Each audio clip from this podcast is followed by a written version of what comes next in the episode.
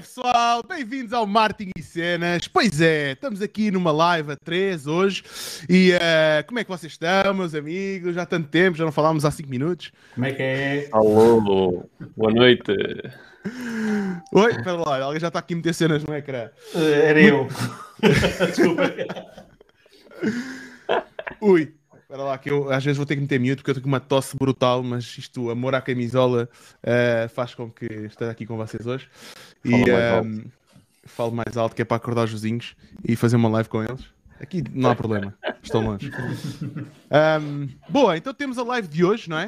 Uh, Roberto, hoje vamos falar sobre o quê? É, tinhas que me cantar a mim, fogo. Eu já estava a achar estranho, já estava a achar estranho. Epá, então é assim.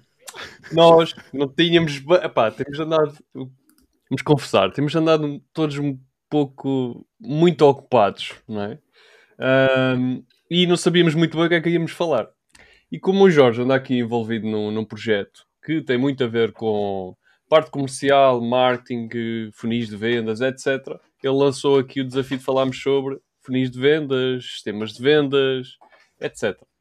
E então nós achámos, ok, pá, também não temos assim muitas mais ideias agora, então vamos, vamos aqui tentar eh, falar um bocadinho sobre, sobre sistemas de vendas, não é? Ahm, que isto não é só montar a loja e ficar à espera que os euros caiam, não é?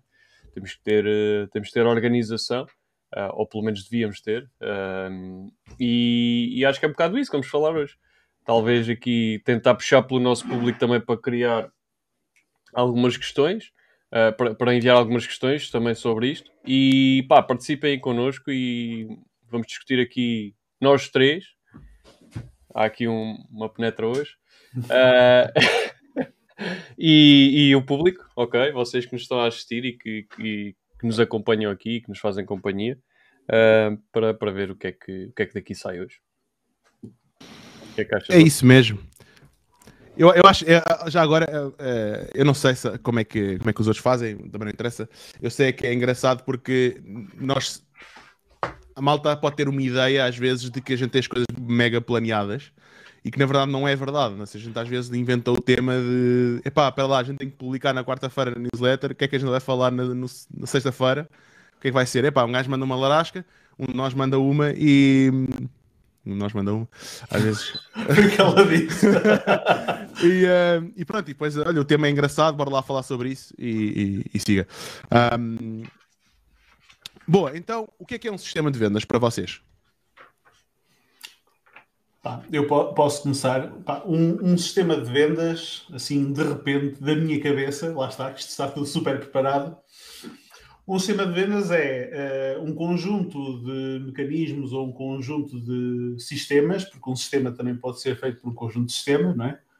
Que vai eh, permitir que, neste caso, eh, as vendas aconteçam de uma forma fluida e que aconteçam de forma natural. Obviamente que isto aqui estamos a falar assim de uma forma muito etérea, mas o que, é, o que é que pode ser um sistema de vendas? Um sistema de vendas pode, por exemplo, ser uma, um concatenar entre marketing e a própria estrutura e um próprio. ehm, como, é que eu, como é que eu ia dizer? Um- uma própria plataforma que eh, partilhe determinado conteúdo ou que permita eh, fazer transação. Pode ser, por exemplo, um sistema de vendas, pode ser a parte do marketing e depois uma equipa de vendas a trabalhar em si para, para fechar clientes, por exemplo, para serviços ou até mesmo para, para produtos. Um, pá, pode ser muita coisa. Não tenho propriamente uma definição concreta do que, do que é um sistema de vendas, mas basicamente acaba por ser um sistema que uh, a sua missão principal e todos os subsistemas que o compõem tem como finalidade pegar numa pessoa, transitá-la num processo e numa jornada de cliente e levá-la a um destino final, que neste caso é a venda de um produto ou de um serviço que lhe vá uh, criar uh, uma mais-valia, neste caso. Ok. Roberto, partilhas da mesma opinião? Queres acrescentar alguma coisa? Aqui a definição excelente do João. Ah, eu, eu acho, que- acho que, que o João resumiu. Para mim, simplificando a coisa, é, é teres um input e um output, ok? Em que entre o input e o output tu desenvolves algumas estratégias. E para mim isso é que é o sistema de vendas. Ahm, pá, depois os inputs podem ser vários e o output normalmente é um, ou se tivermos uma escada de valor, por exemplo, podem ser vários outputs, mas eventualmente a escada de valor, o primeiro output é sempre, quase sempre o mesmo. Um, e resumo um bocado assim. Ok. Então, uh, eu também partilho essa opinião. Não vou estar aqui a alongar mais sobre isso. O que é que. Onde é que. Já agora, para vocês, onde é que. Aliás, antes disso, vocês consideram-se mais marketeers ou uh, salesman? Ou saleswoman? Quer dizer, saleswoman não se consideram de certeza. Sim. Acho que pode dar para. Quinta-feira é o teu dia, não é? não é ao sábado, Ladies Night não é ao sábado. Uh, epá, pensa, nunca pensei no assunto, não é? Mas agora pensando assim rápido na tua, na tua pergunta, se calhar sou mais uh, marketing do que vendas. Porque lá está, se calhar é tipo é a resposta padrão, mas eu não, não me considero um bom vendedor. Uh, eu, por exemplo, quando atendo um cliente, eu deixo o cliente muito naquela de pá, é como você, é como tipo, é como tu quiseres, tipo, se, se, não, se quiseres só informação e não quiseres comprar, também não vou estar aqui e mas, mas, mas, mas, tenho um bocado essa. É, não que isso seja um ponto negativo, ok? Eu acho que um bom vendedor que acaba por ouvir o cliente e, e de, certa forma, forma levá-lo no caminho até ao, ao objetivo é, é, é, de louvar, uh, mas eu não considero que seja essa pessoa. A mi, aqui a minha função, se calhar, é mais na parte de marketing, porque acabo por arranjar formas de trazer daquele input para o output. Um, e já agora eu, eu estendo a pergunta ao resto da audiência. Vocês consideram-se mais sales, mais marketing, marketeers? Uh, o que é que vocês consideram-se? João? Olha, hum, eu acho que um bocadinho dos dois. Porque, hum, obviamente, na parte profissional acabo por estar mais do lado do marketing, mas ao mesmo tempo, eu, por exemplo, eu trabalho com serviços, não é? Eu faço maioritariamente presto serviços para empresas uh, ou para agência, neste caso também é uma empresa, pronto, uh, presta diretamente ou indiretamente. E nesse campo, quando tu estás a prestar serviço e quando tens que vender o teu serviço, tens que saber vender também. Tanto que o meu background, antes de trabalhar no marketing propriamente dito, eu comecei, por exemplo, a trabalhar profissionalmente na área das vendas. Um, que era, fazia gestão de pontos de venda, como eu já partilhei aqui. Trabalhei em vários tipos de venda, tanto no ramo imobiliário, área automóvel, a venda porta a porta, fiz várias coisas desse género e que isso acabou por me dar uma grande bagagem para a parte do marketing também. Porque quando tu consegues perceber qual é, uh, neste caso, uh, o papel do marketing e o que é que ele pode fazer a nível de vendas, se tu tendo a mentalidade de um vendedor, consegues olhar para o marketing de forma ligeiramente diferente. Mas isto é a minha opinião. Obviamente que tu não tens que ser um bom vendedor, se bem que eu acho que todas as pessoas têm um vendedor dentro de si tem que ser trabalhado. Um, ou seja, ninguém nasce vendedor, simplesmente há pessoas que já nascem com uma maior capacidade para empatizar e entender os problemas dos outros e oferecer uma solução para isso.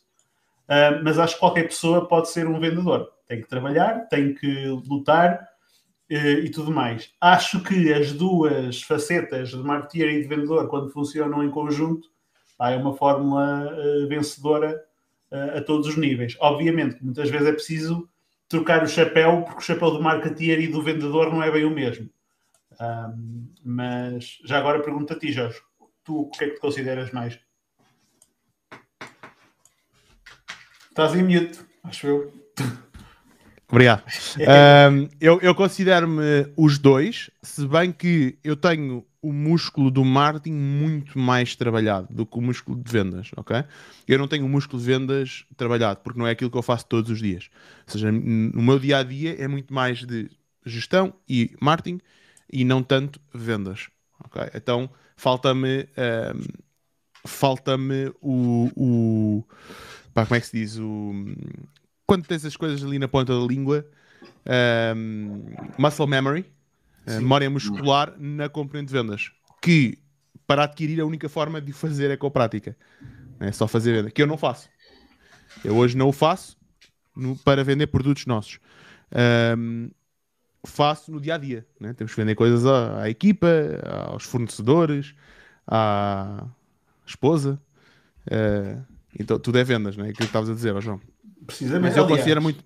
Diz, diz, diz. Desculpa, me- mesmo uma pessoa quando está aqui a falar as suas ideias, nós estamos a vender a nossa ideia a outras pessoas. Mesmo que não haja propriamente uma transação direta, não é? Nós Claro. estamos a pegar numa ideia e as outras pessoas podem concordar ou não, ou podem se relacionar com ela ou não. Isso também, de certa forma, é vender. É vender a tua imagem, vender uma ideia, vender uma opinião. Hum, Agora, eu acho que todos trabalhamos nas vendas. É por isso que eu acho muita piada quando aquela malta diz: epá, eu odeio vendas. Tipo, Eu adoro Ah. vendas. eu também. Eu também. Também gosto de vender. Não, tu não. Tu não, eh, tu não sei se Ah, tu eu gosto Tu gostas? Eu gosto da transação eh, comercial, estás a ver? É isso que eu gosto. Estás a ver? É Não gostas aquela do parte onde, onde vem a verde para este lado e vai o produto para o lado de lá, estás a ver? Go- Gostas do evento, do resultado final. É, é aquela, Exato. aquele evento. Isso não é vender, isso é nada. É uma coisa, quem tinha É máscara. vender. nova- é- a malta, por exemplo, tive eh, a, a situação das máscaras que houve no início da pandemia, né? Aquilo não foi vender, aquilo é delivery. No fundo, Sim. porque era tanto, a necessidade era tanta que era só entregar produto. E depois, ah, eu adorei vender. Claro que adoraste, isso não é vender? Aí, é? aí, aí sim. Mas é a mesma coisa. A questão é como é que a gente, eh, não querendo divergir aqui muito, mas é como é que nós ehm, conseguimos criar um produto, uma campanha, toda uma atmosfera, um ecossistema que posiciona o nosso produto de tal forma que as pessoas, tipo, epá, fazem tudo o que for necessário para comprar aquilo, né? E isso, para mim, é o papel do marketing. É facilitar a venda. Yeah. Eu gosto da definição do, acho que é do Drucker, que é o marketing, o papel do marketing é tornar a venda supérflua.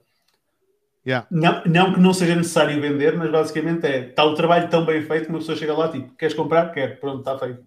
É um bocado Exato, exato. Ó, Mas- exato, é isso mesmo. Gosto dessa quote. Tenho que usar essa quote lá na Yeah. apresentação. Ta- Tanto que se tu fores a ver, por exemplo, vamos pegar aqui numa, numa marca qualquer. Se tu chegares a uma marca de luxo, tu não tens nenhum, nenhuma pessoa da marca de luxo a tentar vender-te aquilo. Não, tu se entras lá e se tu pegas na série e se tens hipótese de comprar, ninguém precisa te convencer que tu vais comprar aquilo, porque tu queres aquilo. Obviamente isto, se fosse uma pessoa orientada para essas marcas de luxo, não é? Eh, Agora, se for um produto onde não há esse reconhecimento, lá está, onde não há esse, essa visão e essa percepção de valor, aí tens o trabalho muito mais dificultado. É? É por isso Claro. que um produto tipo commodity, eh, comparado com um produto que é se calhar uma love brand, não é? acaba por ter muita mais dificuldade em vender e está num campeonato, acaba por estar num oceano vermelho, enquanto uma love brand está num oceano mais azul. Porque acabaram por criar um próprio fosso, à volta da marca deles que os separa dos demais. Exato. É, e nós falávamos um bocado disso hoje na, na nossa reunião de equipa, ahm, não é? De como é que nós, qual, qual é que é a diferença que nós podemos fazer com pequenos e-commerces em que a Amazon não faz, não é? Falámos, por exemplo, mandar vídeos personalizados para os clientes, não é? Isso uma Amazon não faz. Nem tem capacidade de fazer, nem quer fazer porque isso custa dinheiro. Ah, mas nós podemos fazer, é? Porque a gente troca tempo por dinheiro. E, e nós temos o tempo de alguma forma para, para fazer, para gastar 10 minutos, porque é, aquele, é, aquela, é aquela atividade que tu fazes e que pode ser o marketing a fazer, não é? E hum, que paga dividendos, mas que tu não vês. Aquelas coisas que tu. Lá está. Tem efeito, mas tu não vês. Não consegues quantificar. Exato. Boa. Ahm, Ok, o que é que vocês acham que é a linha que separa? E aqui vou, vou fazer a pergunta. Sei que nós falamos muito de e-commerce, mas vamos, vamos tentar fazer o framing disto para além do e-commerce. Ok? Ahm, qual é que é a linha que separa o marketing das vendas? Boa questão. Isso está aí uma boa questão. Olha, como dizia outro, está aí uma excelente questão à qual eu não sei responder. não. Ahm, a linha que separa o marketing das vendas. Ora, eh, olha, olhando para a parte do marketing, que é trabalhar a percepção de, de, de- de produto, não é? Ou seja, é, é colocar, vai, se formos a pegar na palavra marketing, é pôr o produto no mercado, não é? Ou seja, pôr o produto com o conhecimento, no conhecimento e, na, e no top of mind das pessoas. Eu acho que acaba por ser muito tipo o trabalho do, do marketing é precisamente pegar num produto e pegar num conceito e tentar uh, aportar valor ao mesmo de forma a que as pessoas depois sintam de certa forma a necessidade ou a vontade de comprar. Uma coisa que eu por acaso costumo dizer muitas vezes é que não, tu não podes propriamente criar uma necessidade na cabeça de uma pessoa, tu podes é trabalhar uma necessidade intrínseca e inconsciente que essa pessoa já tem e de certa, de certa forma fazer aparecer essa, essa necessidade. Uh, acho que criar necessidades de raiz é muito difícil e, e tem que ser uma coisa muito forte para, para se conseguir fazer isso. Até porque grande parte do marketing trabalha, por exemplo, numa parte emocional e trabalha muito mais numa parte hum, que, que, é, que é inconsciente e subconsciente, enquanto, por exemplo, as vendas já é uma coisa que, a meu ver, já é um passo mais à frente, já é uma parte mais racional. Obviamente que grande parte das pessoas compra por motivos emocionais e não por motivos racionais, mas acho que quando tu tentas, já, quando tu já estás na parte da venda, de certa forma, já estás a aportar mais as partes uh, racionais. Opa, eu posso dar aqui um exemplo. Um, quando, por exemplo, fazes geração de leads para uma empresa de business to consumer, vamos imaginar de um produto qualquer, em que estás a falar de um produto que tu queres vender, tu normalmente atrais a pessoa pela parte emocional, mas depois quando estás a vender e a explicar o produto em si, já estás a, a focar mais na, nos benefícios e nas características do produto e já é uma parte que, que vai dar à pessoa elementos para ela racionalmente, dentro da emoção. Eu costumo dizer que é decidir racionalmente de forma emocional. Um, ou seja, dentro da própria emoção dela, ela vai criar ali alguma razão e, e, e tentar tomar um processo Desculpa, de decisão. Repete lá essa, essa frase outra vez. Uh, um, decidir. Racional. Uh, decidir de, de, forma racionalmente emocional. Ou emocionalmente racional, digamos assim. Ok. É, basicamente é, tu, a grande parte das compras são feitas por emoção, mas quer queiras, quer não, tu acabas por criar sempre motivos racionais para justificar a tua razão emocional. Desculpa, então, estás, a, estás a dizer que é desculpa. Precisamente, estás a decidir de forma racionalmente perante a emoção. Ok? Um, e basicamente é isso. Pronto. Um, eu acho que a, a, venda acaba por ser um bocado isso, e, e por acaso o João Tiago até deu aqui um, um, input interessante, que é o marketing, o marketing forma e informa e as vendas de certa forma são a ação. Pá, e, e tendo a concordar de certa forma, é o concretizar, a venda é o concretizar da, da, do objetivo, digamos assim. Já agora, oh, Gando, um, o que é que queres dizer com a ação? Escreve aí que a gente já, já, vai, já volta aqui a este tópico. Um, ok, interessante. E tu, uh, Roberto, o que é que achas que é a linha que separa o marketing das vendas? Epá, não sei. não tenho que saber tudo, para não. Não? Opa, o que é que separa o marketing das vendas? Eu acho que o marketing. Estou uh, a pensar aqui agora com, com vocês também. Lá está, nós fazemos muita coisa, mas às vezes não pensamos em toda esta linha uh, de, de, trabalho. Para mim, o marketing um, serve essencialmente como veículo, de certa forma. Um...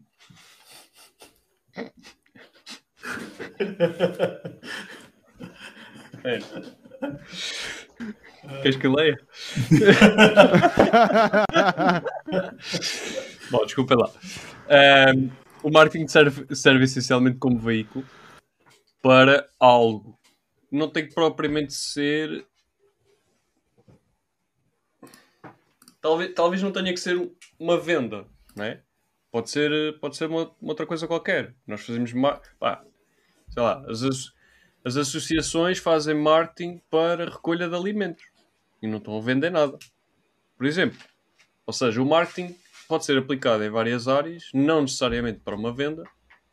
Ou seja, do meu ponto de vista, é um veículo de comunicação em que eu estou a comunicar para uma audiência segmentado ou não, e que depois transito essa parte informativa para a parte do objetivo. Neste caso, estamos a falar de vendas.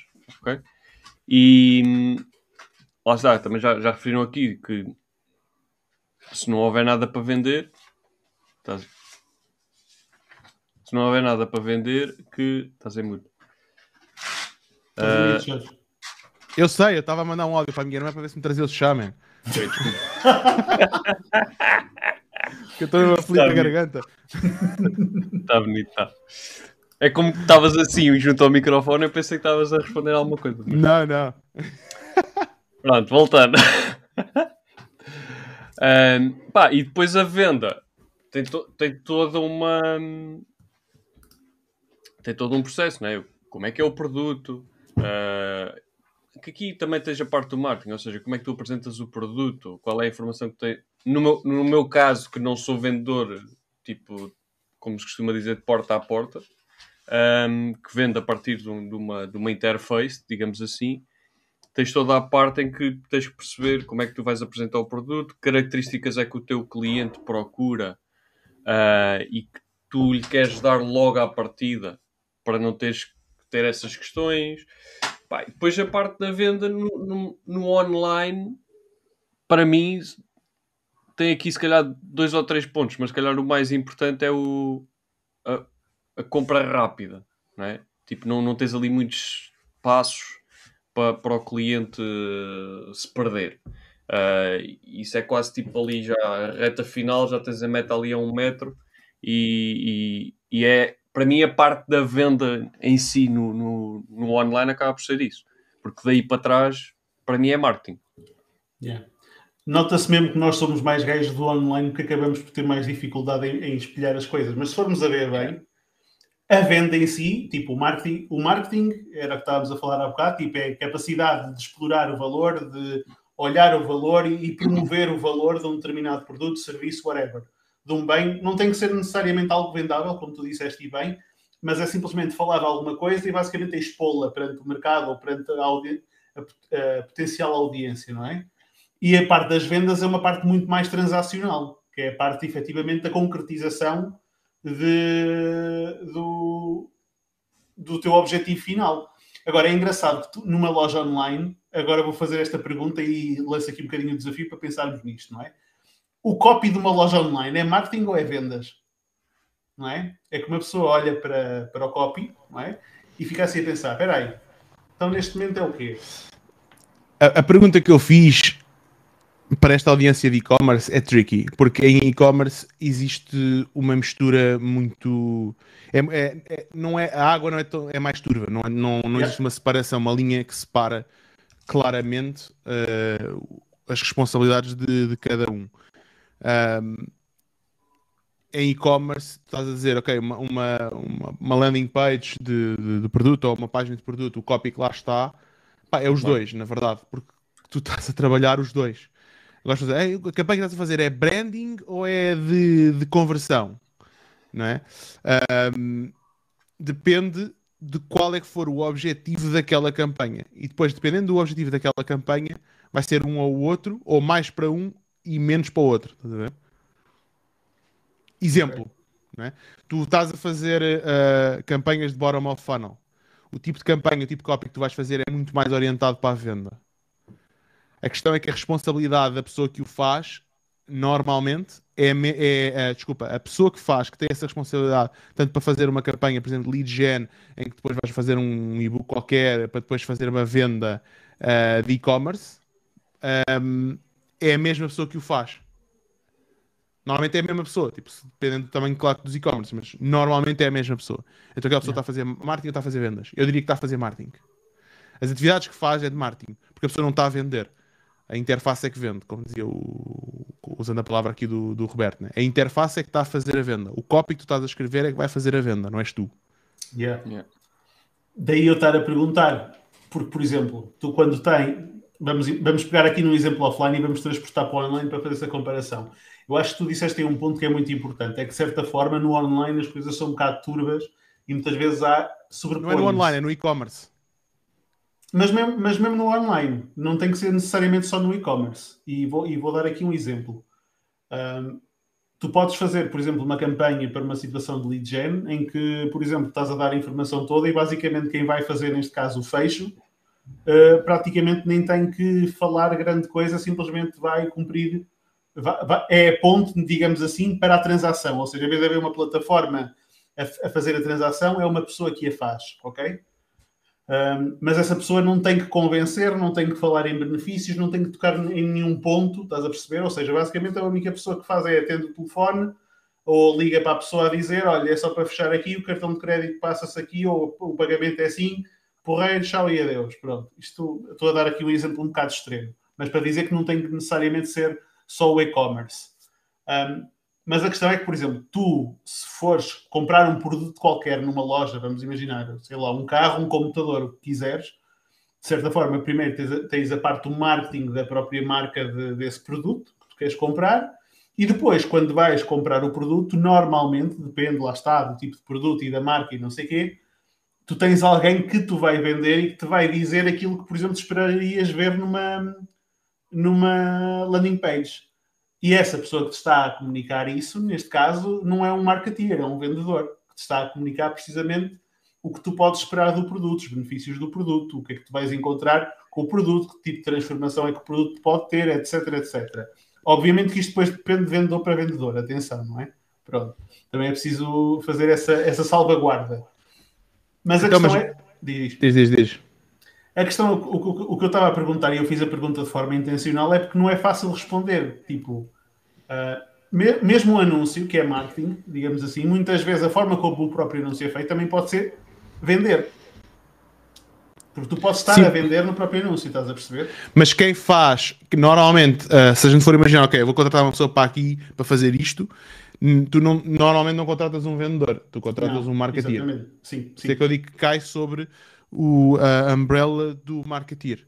Sim. Uh, é vendas, tem componentes de venda, mas é o marketeer. Eu dou-te um exemplo. Uh, isto, lá está, a gente pode arranjar exemplos para tudo, mas um, pegando isto falando do online, vamos imaginar uh, vender um produto digital, ok? Um curso.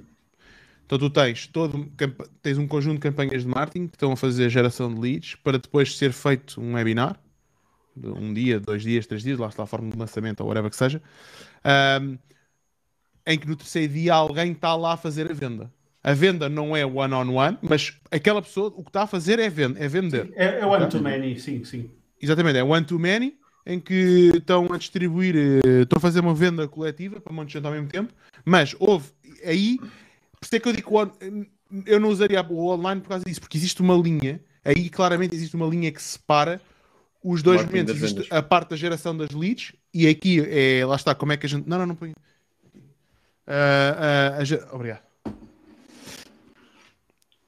E uh, isto é melhor que a Uber. É? isso é pagar. Um, isso é pagar. Um, existe uma linha, claramente existe uma linha que separa os dois momentos. Em que o papel do marketing é gerar MQLs, né? Marketing Qualified Leads, em que são leads que entram dentro do, daquela persona que foi definida e, e, e, depois existe o momento da venda e aí pode ou não haver o processo de alguém ligar a fazer seguimento e tudo mais, dependendo do, do quão uh, maduro, eu diria, está o funil. Uh, e aí já são, aí o perfil é muito mais de vendedor, né? Então imagina, tu assistis um webinar, assistis aquilo tudo e não sei o que, não comparas, depois tens um vendedor a ligar para ti e dizer, então, João, como é que é? Tudo bem? Olha, o que é que gostaste mais do, daquilo? O que é que tu o que é que achaste? Não sei o quê. É fazer montes de perguntas para qualificar, como ver, então, ok, agora vamos fazer o fecho, né? O que é que está impedido de avançar connosco hoje? É para, não sei, tenho dúvida de falar com a minha mulher. Então, mas vais falar com a tua mulher? Uh, o que é que ela vai dizer? Se ela disser que não, o que é que acontece? E se ela disser que sim? Então, se, se ela disser que não, tu já disseste que era bem importante, então avança já hoje. Vamos avançar para cartão de crédito, tens 48 horas. Eu posso, olha, vamos fazer o seguinte: eu vou uma garantia, dou-te, pagas hoje, ok? Para garantir o lockdown do preço. Mas olha, vou-te dar 48 horas, é sexta-feira, então, até segunda-feira, pá, se te arrependeres, faz falar com a tua mulher, se te arrependeres, devolve dinheiro sem qualquer problema. Né? Sei lá, este tipo de, este tipo de pitch, né? isso já é claramente é tipo papel vendedor. Sim, é closing, por e duro, sim, é, sim, yeah. exatamente. Exatamente. Mas... Este é o tipo de cena que, que lá está, que não tenho aqui top of mind, que é tipo como lidar com objeções. Não tá, o músculo não está aqui, não é? Um gajo é. sabe na teoria, mas o músculo não está cá. Por isso é que. Sim, porque não trabalhas isso todos os dias. Mas, por exemplo, nessas pessoas Vou passar aqui a expressão que é, que é a expressão mais usada. Venda porta a porta ou sei lá. Ou Venda, não, não existe venda porta a porta. É venda direta. Não, eu digo. Não, Pronto. é venda face to face porque as portas não compram, man. Alguma vez alguma porta comprou alguma coisa? Man, calma, agora- isto agora vai mudar, porque pelos vistos já há portas de frigoríficos que tu podes chegar lá e fazer as encomendas para isto Ah, estás a ver? Por isso já tens uma Já porta. compra. Vá, vá, é uma porta Portas com, compram. com input humano, mas já, já tens portas que compram. Mas sim. Mas. É, não, a- não achas que essa pessoa acaba por ter as duas eh, as duas vertentes? Ou seja, acaba por ter o marketing, tem que apresentar eh, o benefício do produto para aquela pessoa, não é? Pá, Estou-me aqui a lembrar, sei lá, de enciclopédias, não é? Eh, há 20 anos atrás eu via lá os vendedores lá na, na minha, na minha vila iam lá a tentar vender a enciclopédia não sei quê. isto é muito bom porque tem história, tem isto, tem aquilo ou seja, vendiam a parte do benefício e depois quando chegava à parte da venda é tipo, olha, mas pode pagar em 10 vezes ou tipo, sei lá tinha essa parte toda ali burocrática da venda se calhar é, é, é realmente aquela parte da venda. Ou se calhar estou aqui a, a divagar. É Ou seja, assim, aquela pessoa tem que ter as duas. Ah, já percebi, já percebi, já percebi. Estás a olhar Já para as percebi. panquecas e depois no. no... Não, sim, pá, fui e voltei. Ahm, e, e- já percebi o que estás a dizer. Eu acho, eu acho é que depende do, do- da empresa onde tu estás a, a trabalhar. Ok? Hum. Ou depende do tipo de venda que tu fazes. Por exemplo, claramente, por exemplo, imagina, ahm, tipo, acho que eu diria que o pinnacle of posso dizer uma coisa que se calhar posso não vir a concordar, mas uh, o pinnacle of success de um marketeer é tu fazeres campanhas de high level. Porquê? Porque tens a marca, a marca é tão grande que o tipo de campanhas, tu estás a- ou seja, o tipo de campanhas que tu fazes é a pensar a longo prazo. Imagina uma Hum. Coca-Cola. Hum, Tipo, é- a marca é tão grande, uma Apple, tipo, a marca é tão grande, tipo, pá, tu elevaste aquilo, aquela marca tão, a um nível tão alto que as campanhas que eles fazem, eles estão a pensar a 3 anos, a 2 anos, que é, eu vou gastar este dinheiro, não há assim uma grande métrica de conversão aqui, tipo, é muito high level, né? Que nós, que vimos muito do direct marketing, um, we frown upon, de alguma forma, estás a ver? Nós, nós tipo, é, se chegar é só branding, é branding, é branding. Não, tipo, é branding, mas algum, por algum motivo eles estão a fazer branding, não é? Quer dizer, que, e depois lá está, também tem campanhas de mais direct, mas é muito menos visível. E então, para este tipo de empresas, o tipo de pessoa, o tipo de perfil adequado para trabalhar nesse tipo de empresas é um. Para um outro tipo de empresas onde tu estás a começar ou, ou, tens um tamanho considerável, podes estar a faturar milhões já, e, e aí sim, pá, isso, tipo, te- se conseguires arranjar alguém, se conseguires arranjar alguém que tenha vindo de vendas e que transformou-se em marketeer, então aí essa pessoa, tipo, se o gajo for muito, for, foi muito bom vendedor, então aí sim, tipo, eu acho que é Uhum. tipo combinação explosiva, estás a ver? Sim, isso é o melhor dos dois mundos. Porque tu aí tens aquela pessoa que não, tipo, esta pessoa que ah, levou com tantas objeções, ah, já levou com tantos nãos, que percebe a psicologia do, da venda, vá. E percebe que, não, eu não vou tentar vender, eu vou tentar perceber onde é que está o ponto ah, de necessidade deste meu cliente, não é? E, e qual é que é o problema que este cliente está a tentar resolver e vou tentar qualificar para perceber se a solução que eu tenho é a melhor solução para aquele cliente. É a mesma coisa que imagina, eh, Roberto, tu voltas atrás, estamos aí em 2022, né? Tu voltas atrás, sei lá, 10 anos, ou não preciso tanto, voltas atrás tipo 7 anos e vais falar com o Roberto daquela altura. Ok? Estás em 2005, 2015 15. por exemplo, 2015, até podes voltar mais, mas 2015 chega e tu agora tens que convencer o Roberto daquela altura a comprar Bitcoin, estás a ver? Yeah. Ou, ou- ou- voltar 10 anos atrás, tens que voltar e tipo, imagina o, o nível Não de convicção que tu tens que ter não é? para fazer a venda ao Roberto de há 10 anos atrás, ok? Que Bitcoin não é nada, aquilo é cêntimos, e tu tens que fazer, tens que fazer aquela venda. Tu vais fazer de tudo, man. Tu vais trepar paredes, vais dizer, Roberto, meu, tu tens que comprar isto. Isto vai ser a cena mais incrível de sempre. Tipo, põe tudo, endivida-te até não sei onde, faz tudo o que for necessário, estás a ver? Porque tens que comprar isto. ver? Isto vai ser a maior revolução da história dos últimos uh, 20 anos, uh, desde que se inventou a internet. Um, o que é que, o tipo, o tipo de convicção que tu tens que ter para fazer esse tipo de venda? E eu acho que esse é o é um, é, número um é é uma venda interna, não é? Como é que tu consegues construir uma empresa que as pessoas tipo acreditam no produto que estão a vender dessa forma? Eu acho que essa é a primeira venda, não é?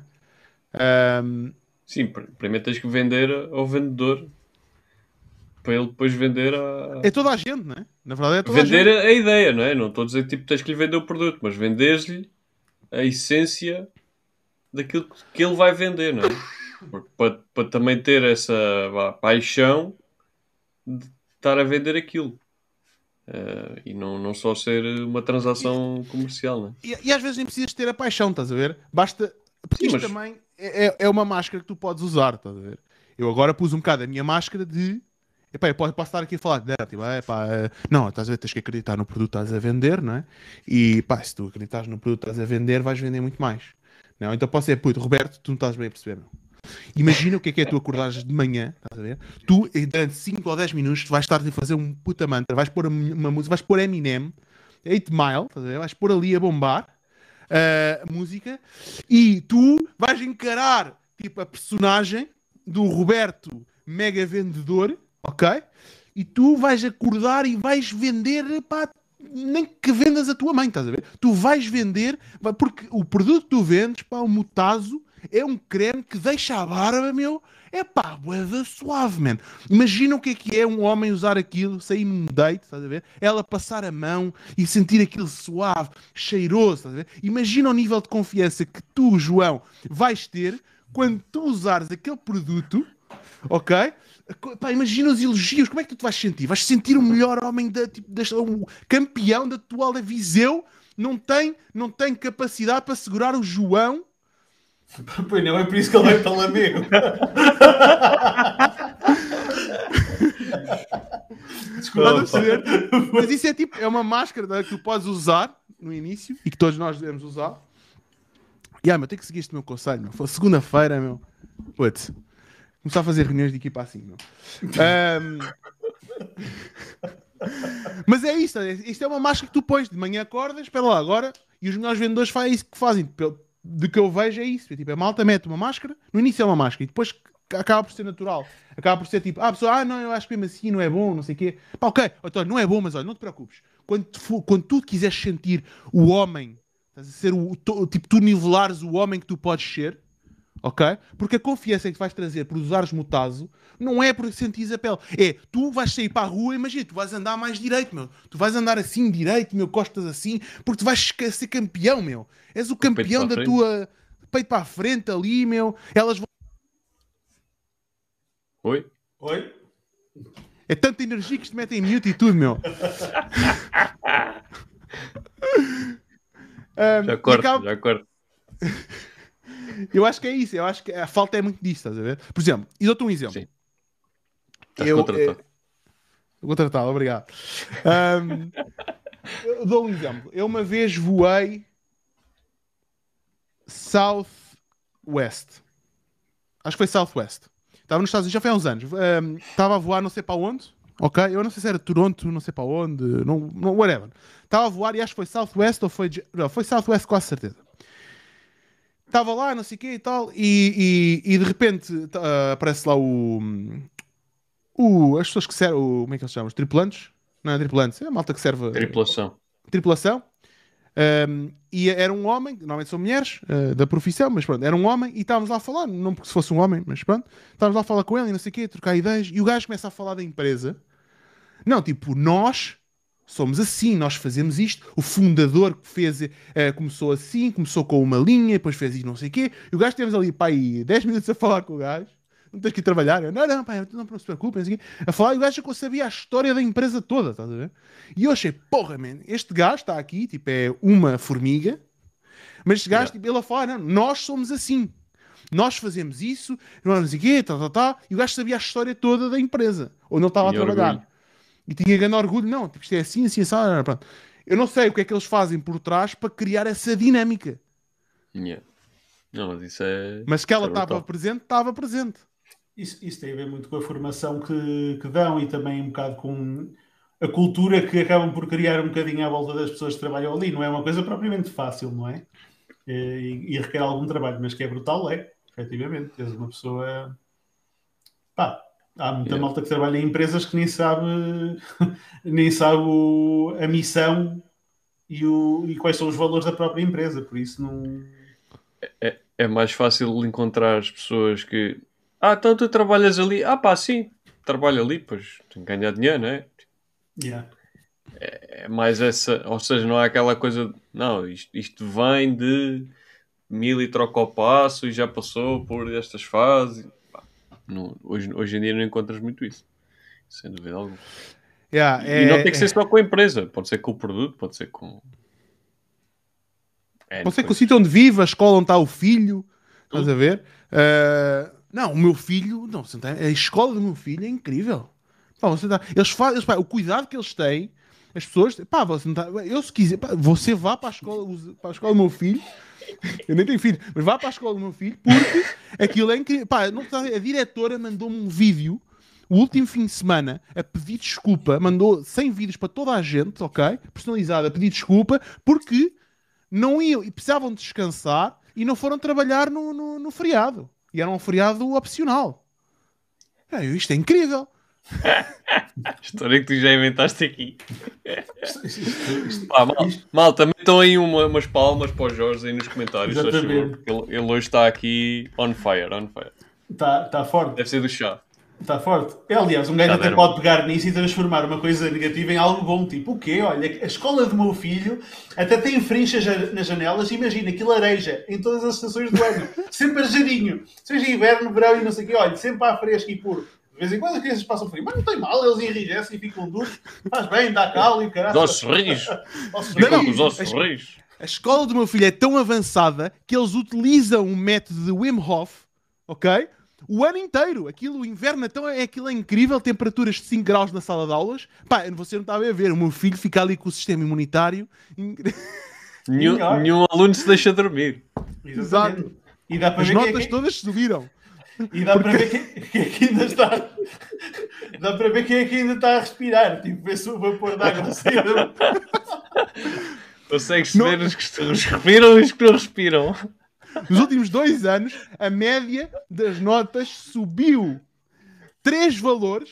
Tipo, eh, foi a subida mais vista na história de todas as escolas em Portugal, porque eles fizeram um, um- um- fizeram um- implementaram um sistema incrível que por cada nota que eles subiam, subiam um grau no aquecimento da sala de aula. Caraças, espetáculo.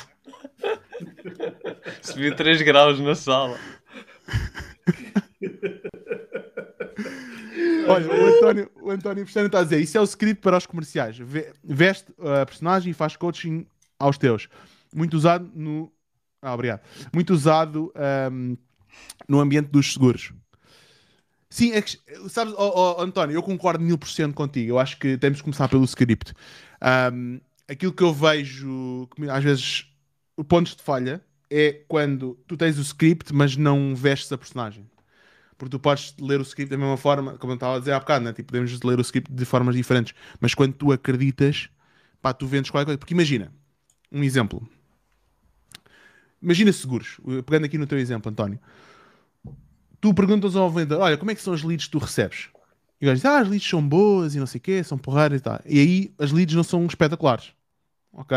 Porque se, se fossem espetaculares, ou o sistema de vendas, o marketing a funcionar com as vendas, se fossem espetaculares, a resposta dele era: Puta, António, tu não estás a ser, meu. Estas leads são as melhores leads pá, incríveis. Eu, olha, o meu irmão está a deixar o emprego para vir trabalhar comigo. Já, já convenci dois amigos que estão a trabalhar comigo, porque isto aqui é incrível. Eu estou a ganhar 5 mil euros por mês Man, eu não tenho formação, não, tenho, não, tenho, não sou formado em nada, ok? Só tenho secundário. Eu estou a ganhar 5 mil, eu nunca ganhei tanto dinheiro na minha vida, porque isto aqui está a ser a maior. Pá, eu nunca vi nada assim, é incrível. O ambiente, nós já crescemos, já começámos com 5 pessoas, hoje já somos 30 e vamos para a Espanha agora porque está a ser a revolução. Pá, nunca vi nada assim, man.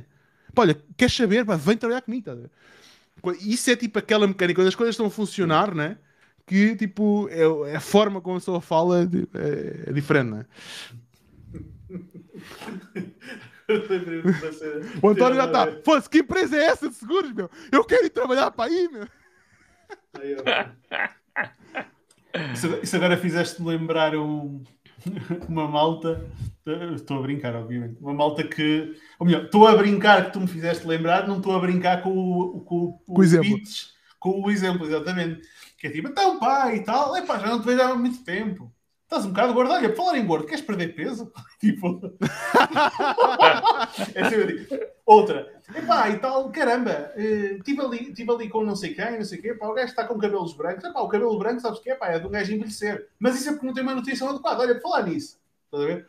Mas, há, aí, há aí uma malta que arranja sempre um subterfúgio para meter o produto. Pá.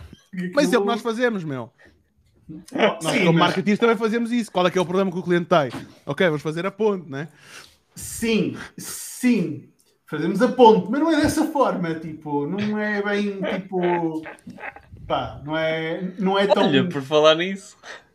É, olha, por falar nisso, tipo. Por falar em pontes.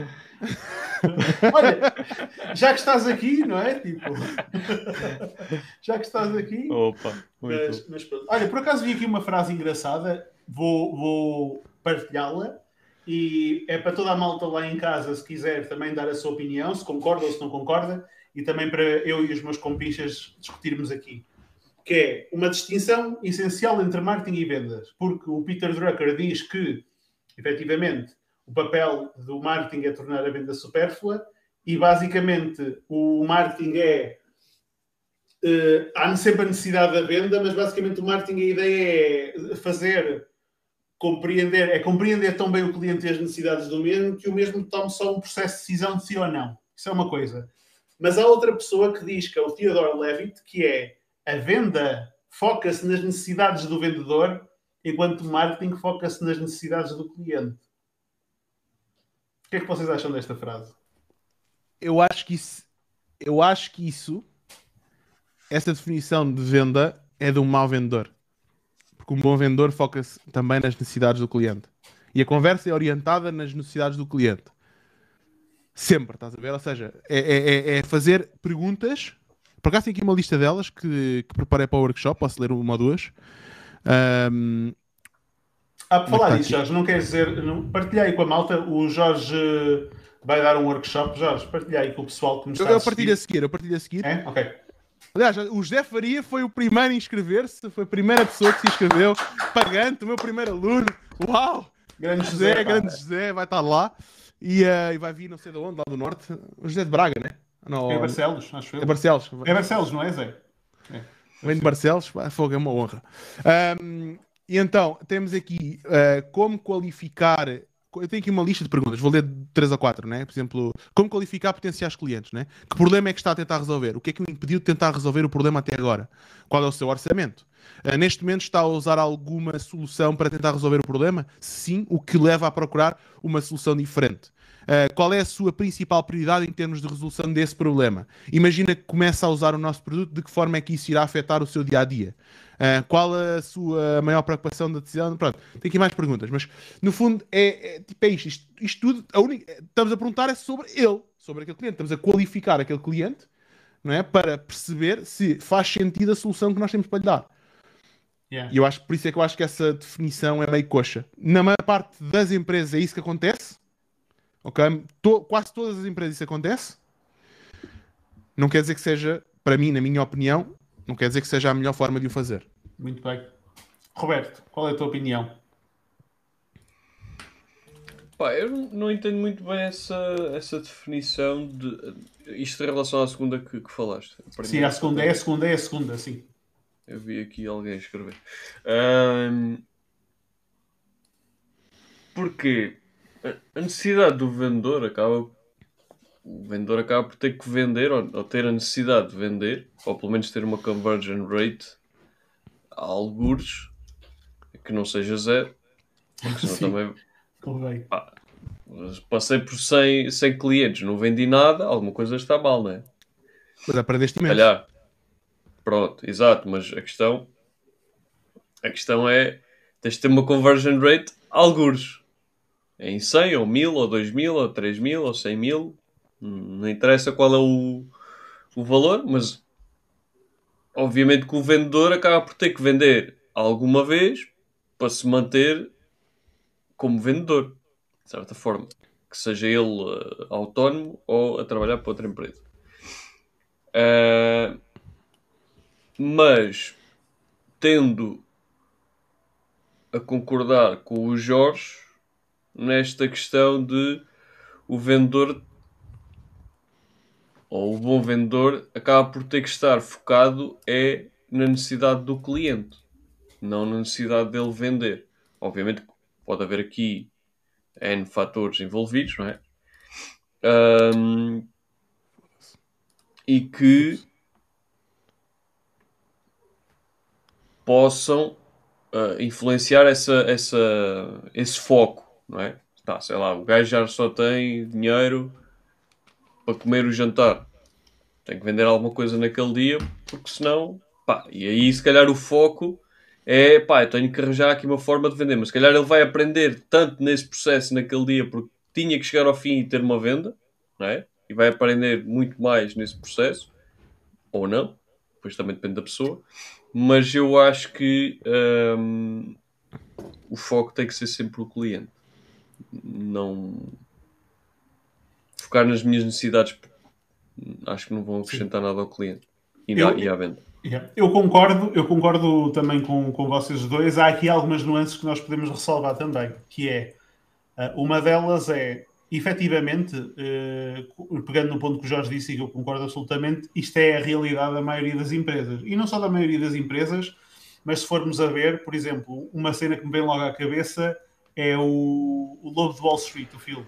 Acho que grande parte das pessoas já viu. Basicamente, eles são excelentes vendedores e basicamente, se fores a ver, o, a vontade e basicamente o objetivo principal deles é satisfazer as suas próprias necessidades mas com um caveat. É que eles tocam exatamente nos pontos-chave e naquilo que as pessoas querem ouvir. Ou seja, eles estão a pegar em ferramentas que são de marketing para conseguir vender aquilo que eles querem vender da melhor forma possível. Por exemplo, eles pegam na vontade e na necessidade, mas lá está, isto aqui requer um estudo e um conhecimento da tua persona ou do teu público-alvo muito grande. Por exemplo, o que é que eles faziam?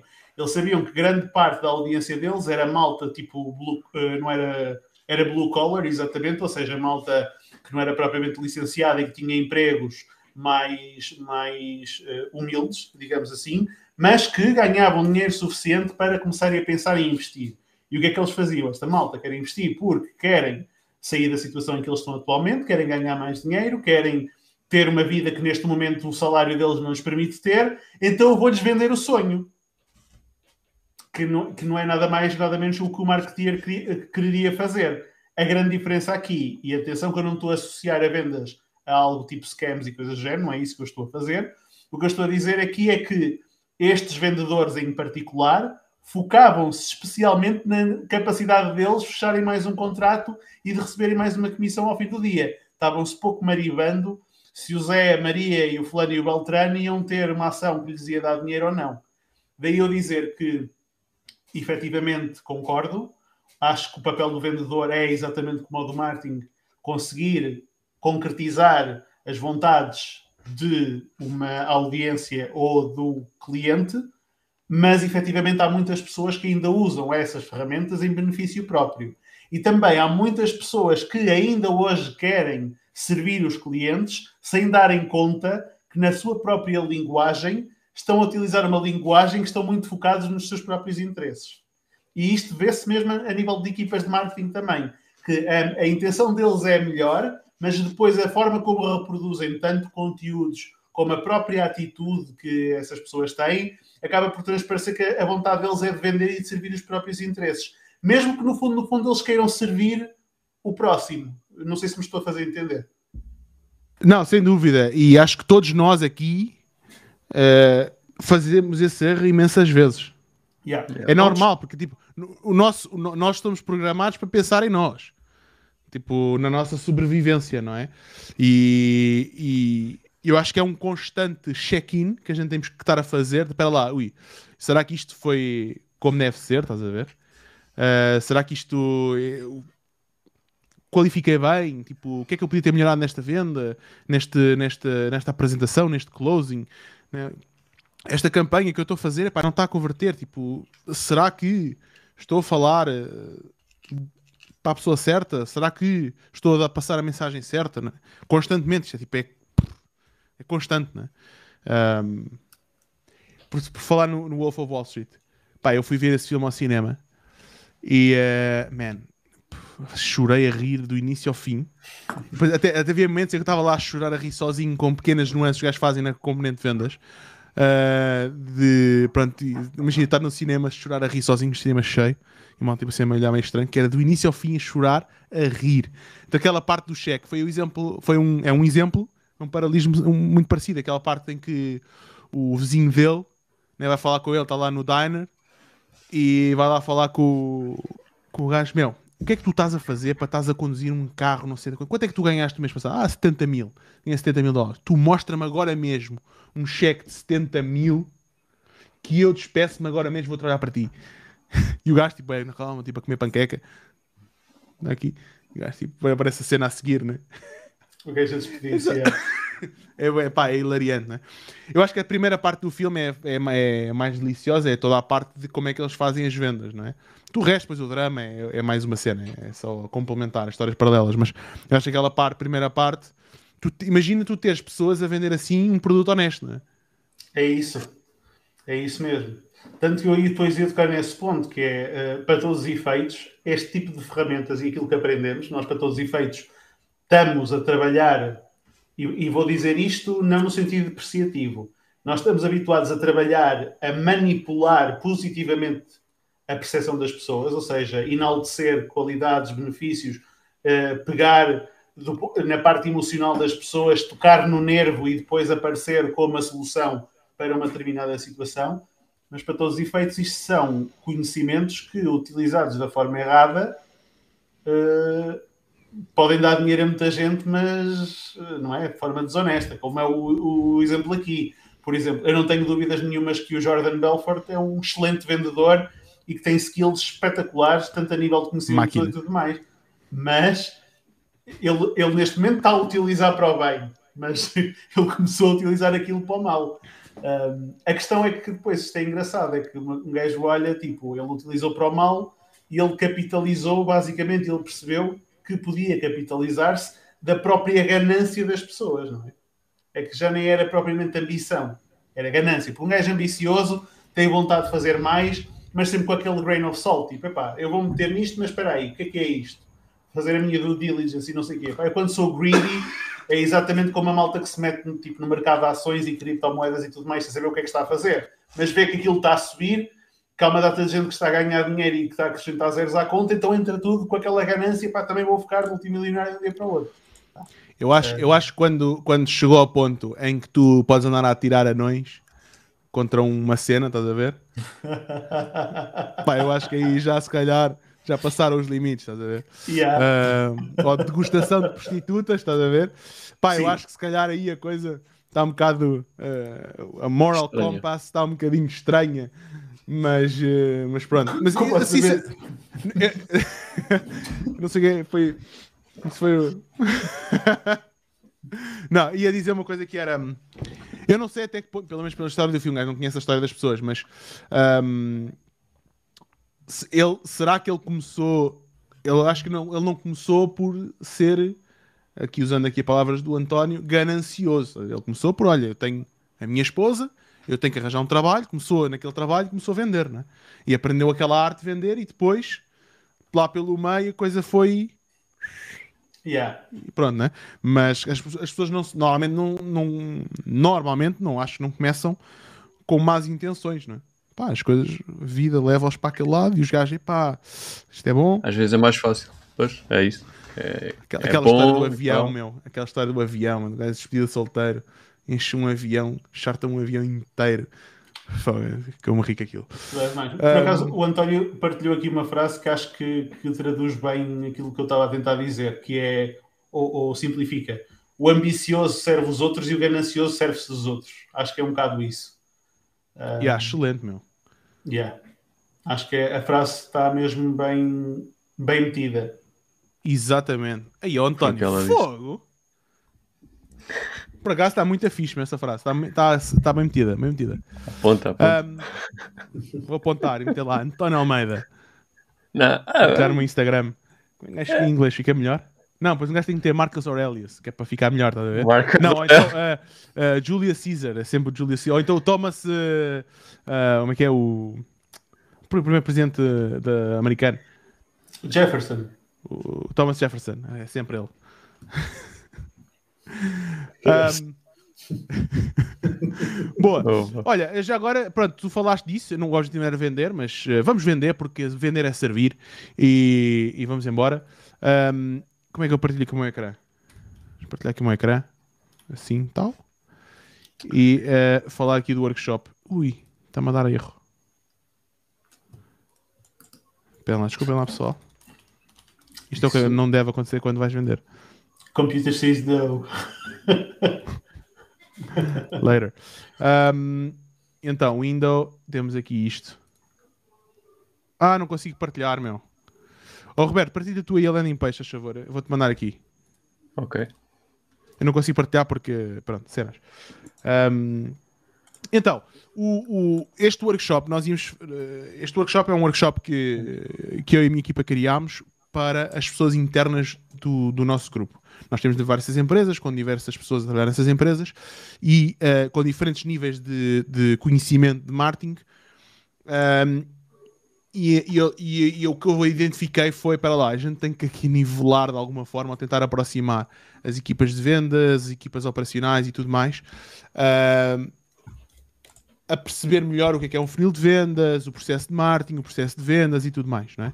E então, pensei, pá, eu estou aqui em Portugal, vamos aproveitar, aqui vamos para, para uma sala de hotel e, e- e num dia fazer este onboarding. Coisas que se calhar muitos de vocês já conhecem ou já ouviram falar, ahm, mas fazendo aqui a conexão com a componente de vendas.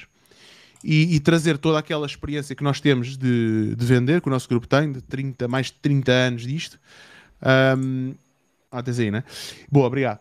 E então ahm, foi isso, criámos este workshop. Vai estar com, acho que neste momento vamos ter eh, 20 pessoas e mais o José Faria. O José Faria vai ter um lugar VIP.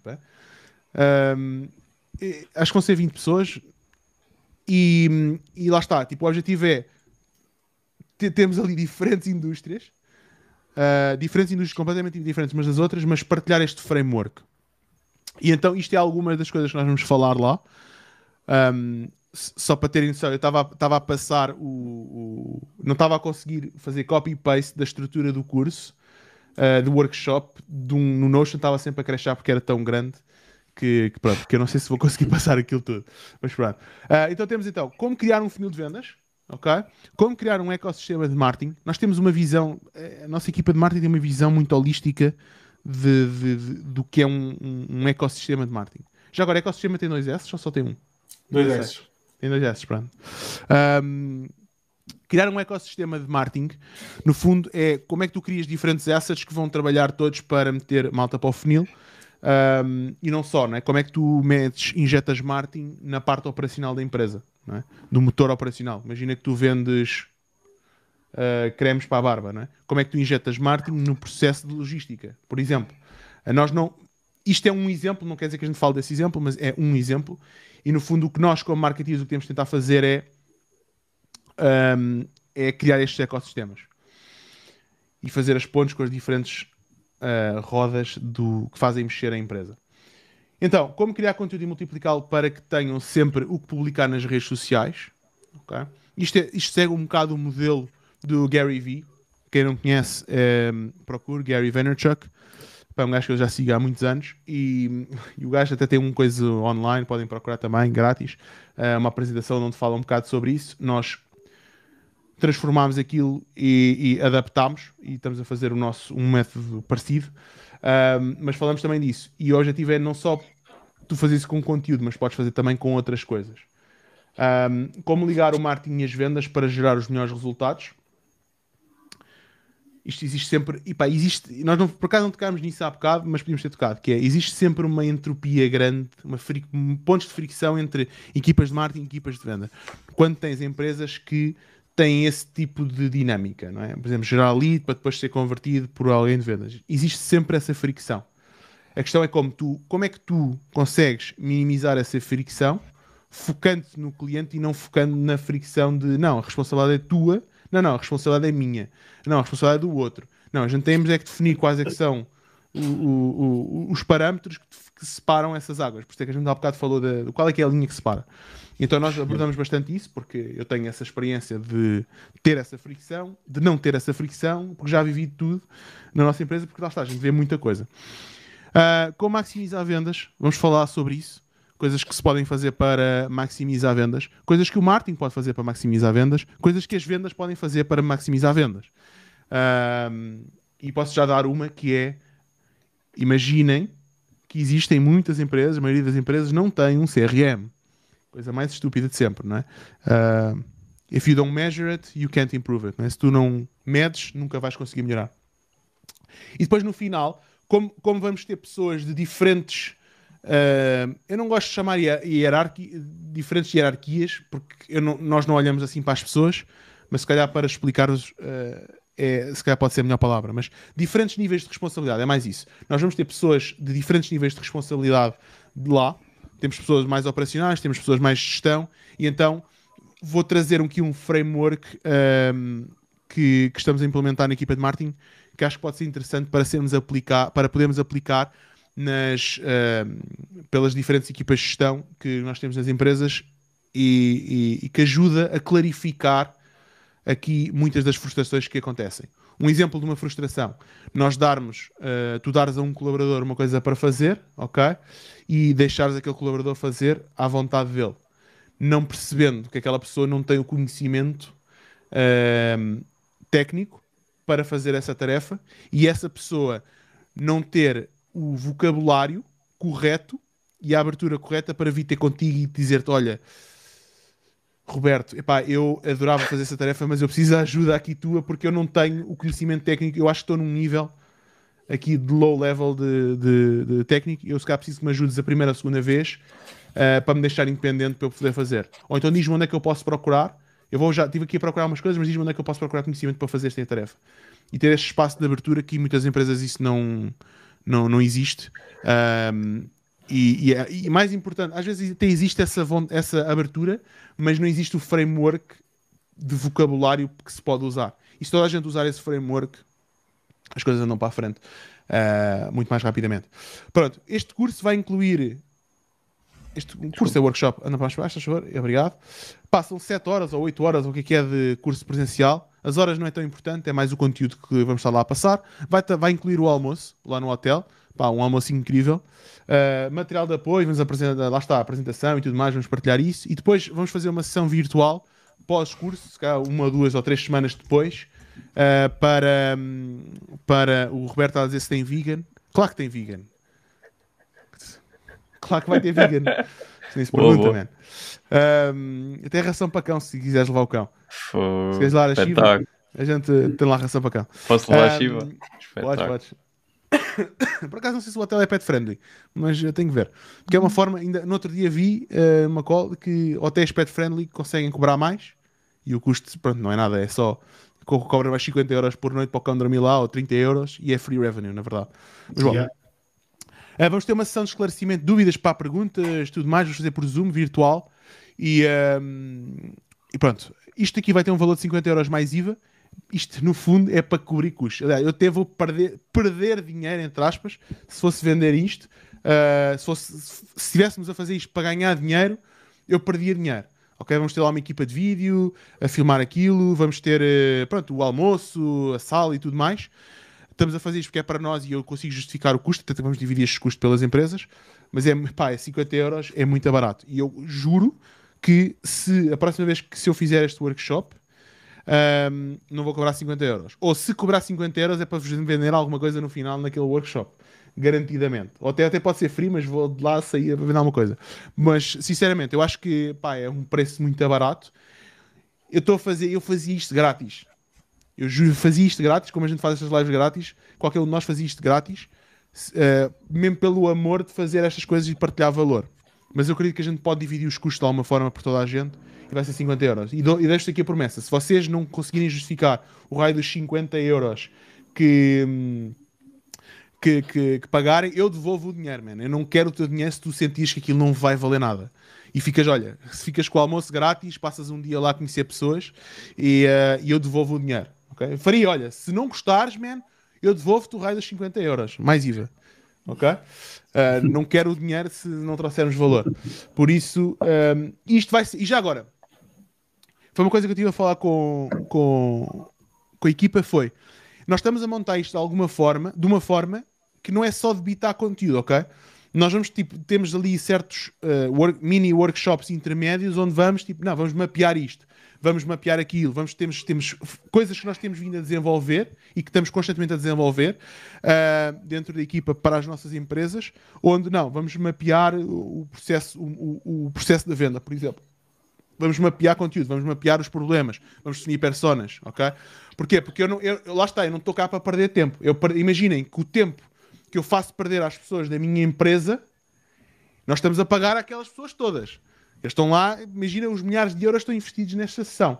Não estou cá para perder tempo às pessoas, ok?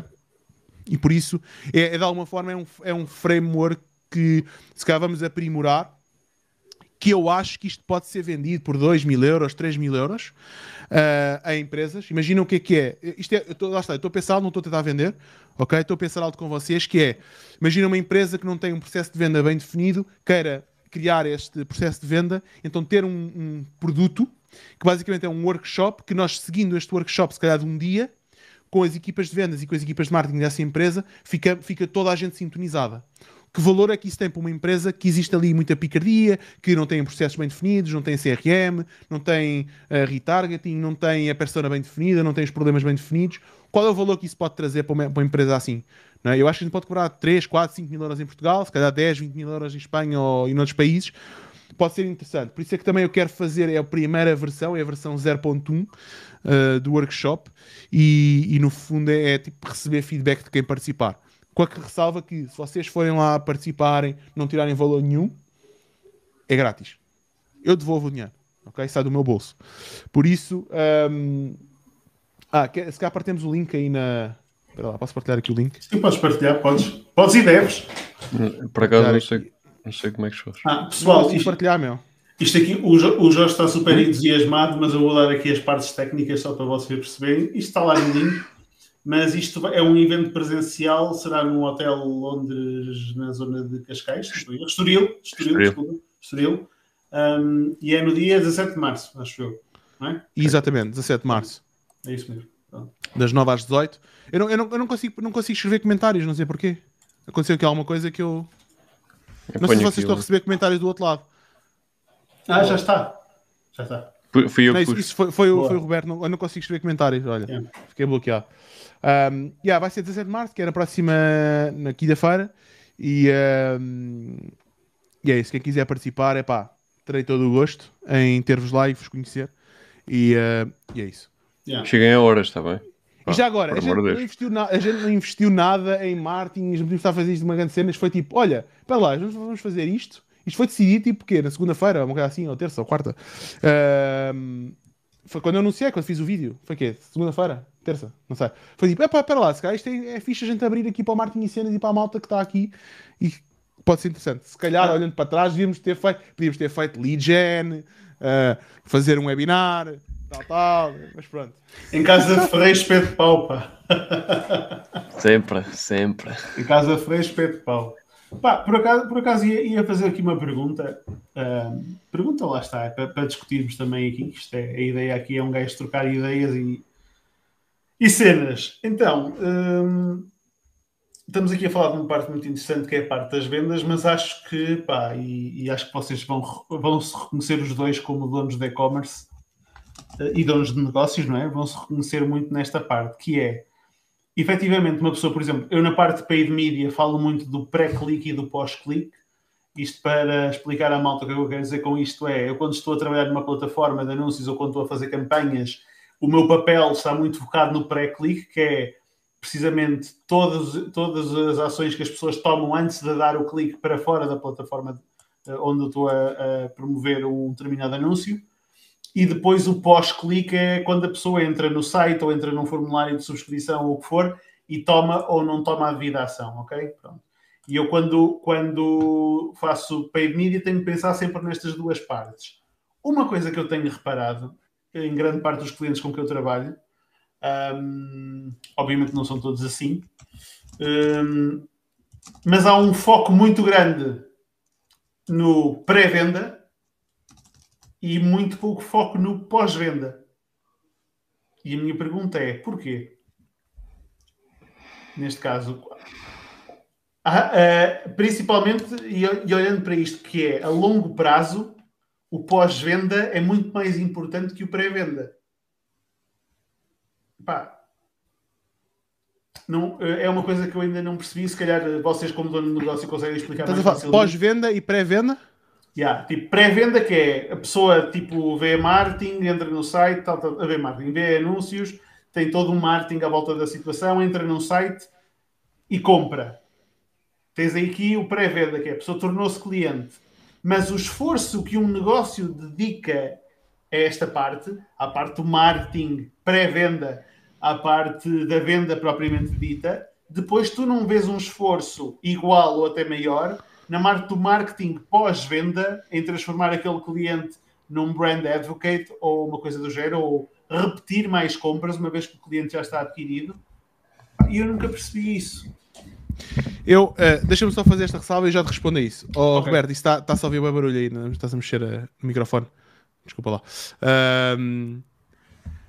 O José Faria diz que oferece um pack de CR7, boxers, CR7, uh, para os dois, seguintes, os dois seguintes que se inscreverem. Aproveitem. Malta, quem usa cuecas, boxers do CR7, joga como o CR7, ok? Por isso. joga e não só. Imagina a performance que ele tem. E a conta bancária é igual. Fazer, quando está a fazer o, o dito cujo com a mulher, ok? Imaginem a performance que ele tem porque ele treina e tudo mais, né? imaginem o que é que é. Por isso é que ele faz com boxers. Porque se ele tirar já não é a mesma coisa, ok? Por isso aproveitem. Aí uh, aqui a dica do José Faria. Então... E a prova, a prova disso, desculpa lá, é a quantidade de feeds que ele tem. Pô, yeah. pô. Está quase na mesma equipa de futebol. Tira os boxers como o Ronaldo, basicamente. Ai, opa. Está boa. Boa, então respondendo à tua pergunta, Opina, se cá tiramos isto, tá? Sim, um, claro.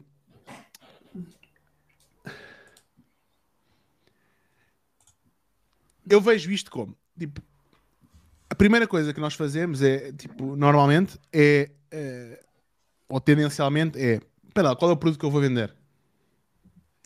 Se bem que a primeira coisa que nós devíamos fazer era qual é o problema que eu vou resolver e, a quem, é que, e quem é que tem esse problema. E deixa-me falar com eles para perceber qual é o produto que eu tenho que desenvolver para resolver esse problema. Um, mas pronto, tirando isso, essa, essa parte, pessoas, nós, a primeira coisa que a gente tem que tentar fazer, é, ou que nós fazemos, é vender. Então todo o nosso esforço inicial no início de uma empresa, de uma marca, ou o que for, é como é que nós validamos e encontramos product market fit. Não é? Como é que nós encontramos o fit entre o produto e o mercado e que conseguimos vender de forma uh, saudável e, e, e, ganhar dinheiro. É? Um, posto isto, a maior parte do nosso esforço vai para aí. Então, nós continuamente é aí que estamos a fazer o esforço. E nós falámos um bocadinho disso hoje à tarde, sobre isso, né? Entre, ok, como é que nós podemos fazer o tal marketing pós-venda que normalmente a primeira coisa que a gente faz é, ok, em e-commerce, é, quais são os automatismos de email marketing que a gente pode fazer para carta abandonment e a seguir para multiplicar a venda para vender mais, não é? Um, isso é só focar na venda e não focar na relação com o cliente. Quando que se calhar numa marca, e isto falo, por exemplo, da Master System e das outras marcas que a gente tem, se calhar o que a gente devia de fazer mais era como é que nós criamos uma melhor relação com os clientes que nós temos no momento em que a pessoa comprou e no momento a seguir a pessoa comprar. Um, porquê? Porque é aquele trabalho que uh, ninguém vê os resultados, não é mensurável. Precisamente.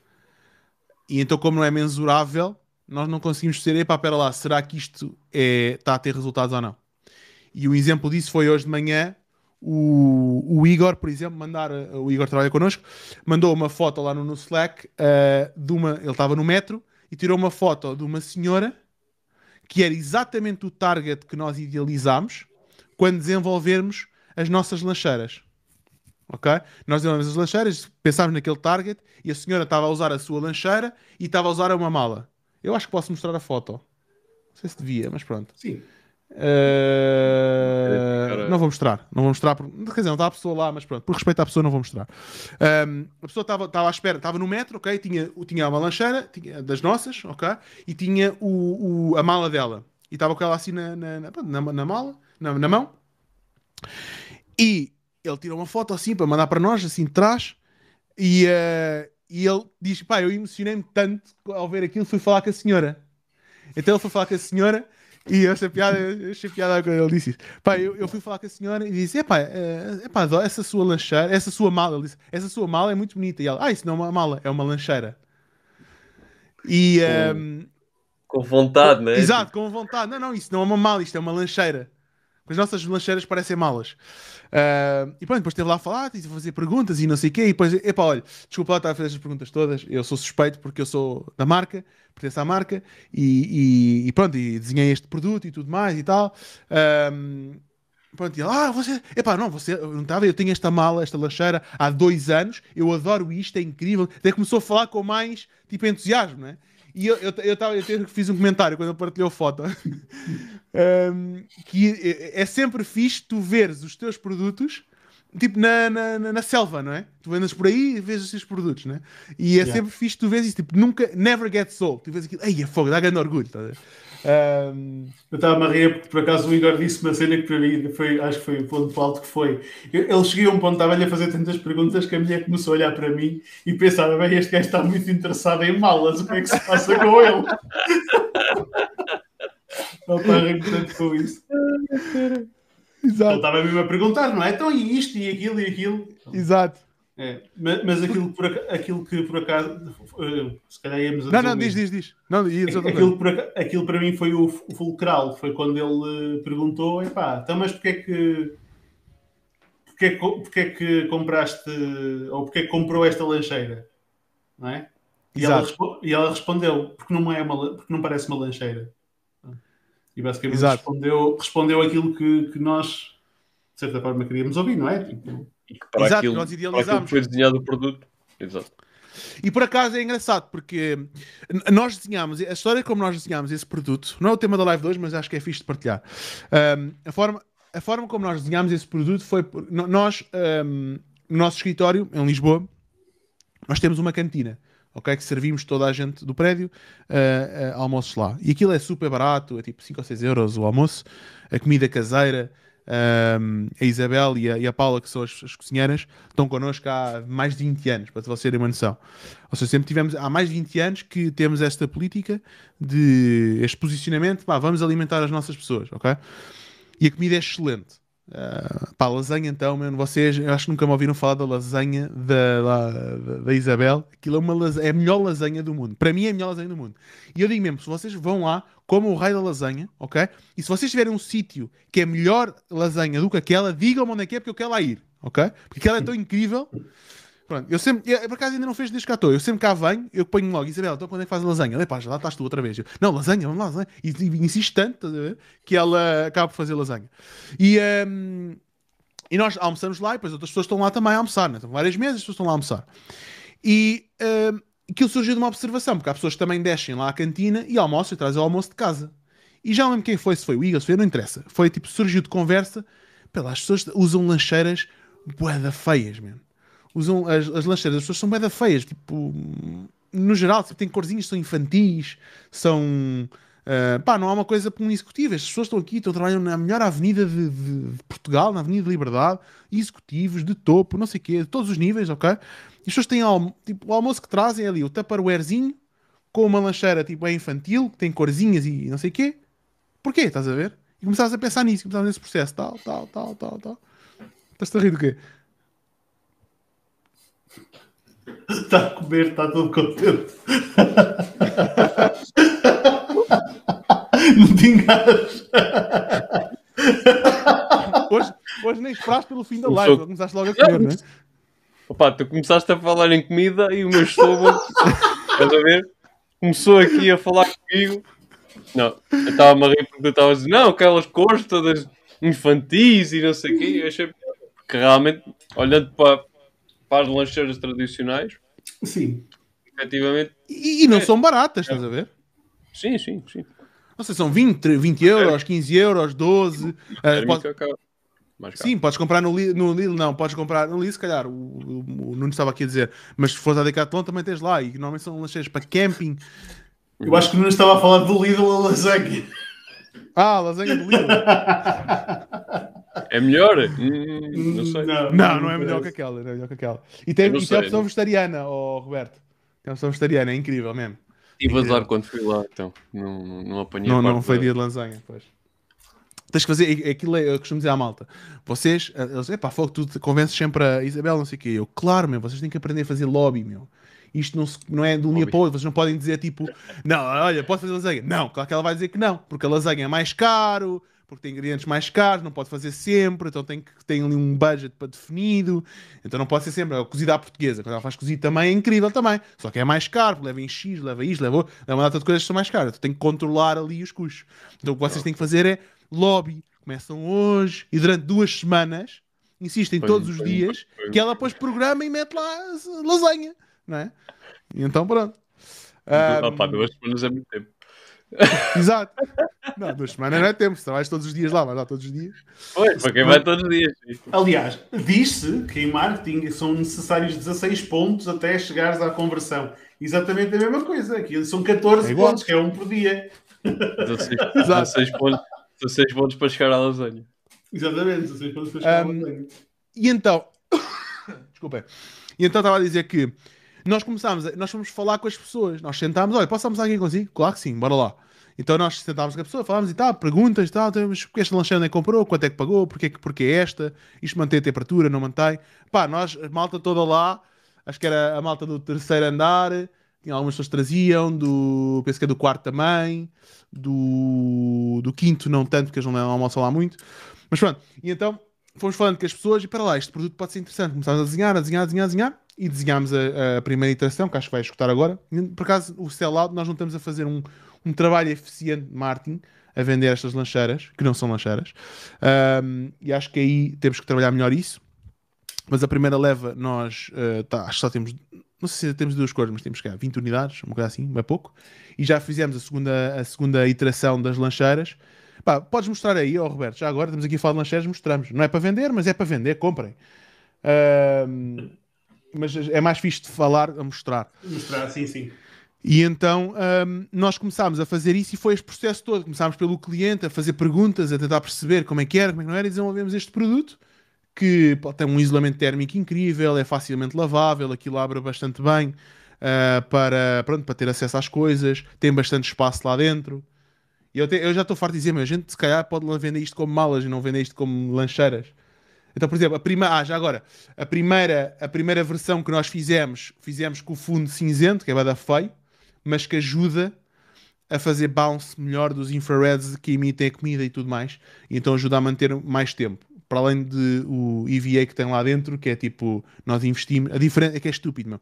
A gente investiu, pai, é, é, é tanto EVA que lá está dentro, que não é o normal, mas a diferença de custo era, sei lá, 20 cêntimos ou 30 cêntimos. Então, não, não vamos meter porque aquilo, pá, se durar mais tempo, melhor para as pessoas, né? Então, vamos investir em qualidade.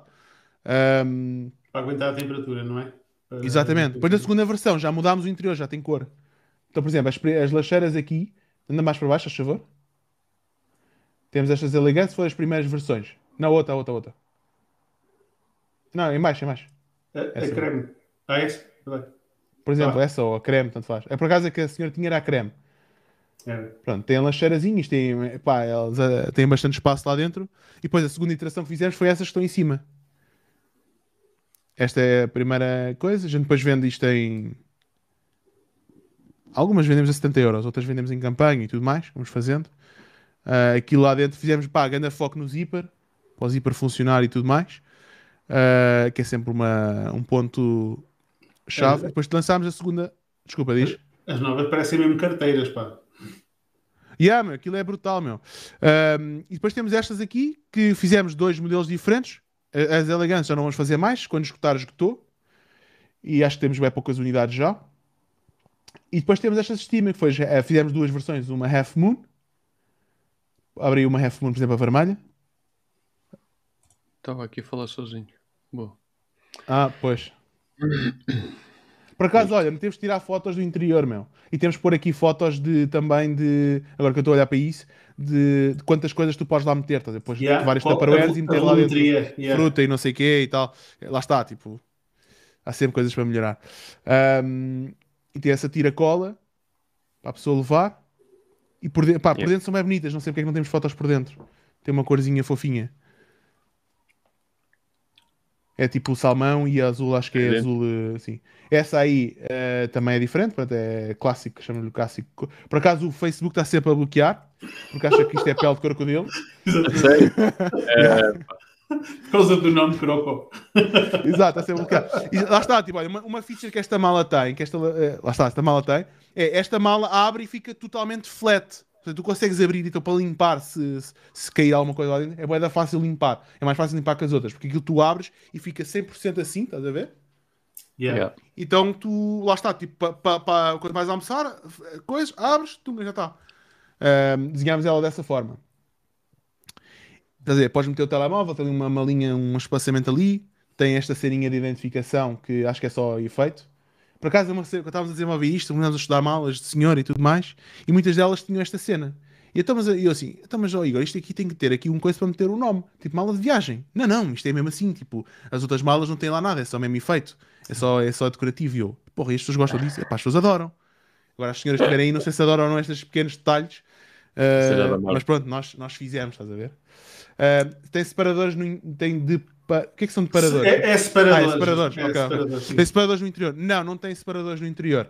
Nós, nós achámos que não, não trazia mais valia trazer separadores ah, no interior. Eu percebo que às vezes pela temperatura e tudo mais pode ser interessante, mas achámos que nós ao colocarmos um separador no interior iria tirar espaço a teres, ahm, a teres flexibilidade na, na conjugação de tupperwares que tu metes lá dentro, percebes? E então decidimos não colocar. Porque pode ser uma cena interessante. A gente pode fazer um separador com velcro e meter lá um separador eh, como eu tenho aqui na minha mochila, estás a ver? Yeah, nas, Ah. nas mochilas das máquinas fotográficas tem. É, é o que eu tenho. Yeah, Pode ser interessante a gente fazer uma próxima iteração, ter um separador. Lá está, que a gente só vez de a gente lá. Ah, Diga uma aqui, peraí. Posso mostrar?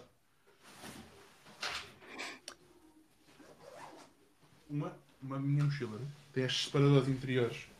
Pode ser interessante a gente fazer. E, a pra- e o interior é velcro. E a pessoa uma coisa depois. assim. E a pessoa Isto depois mete- dobra. Pode aumentar, ou assim, whatever.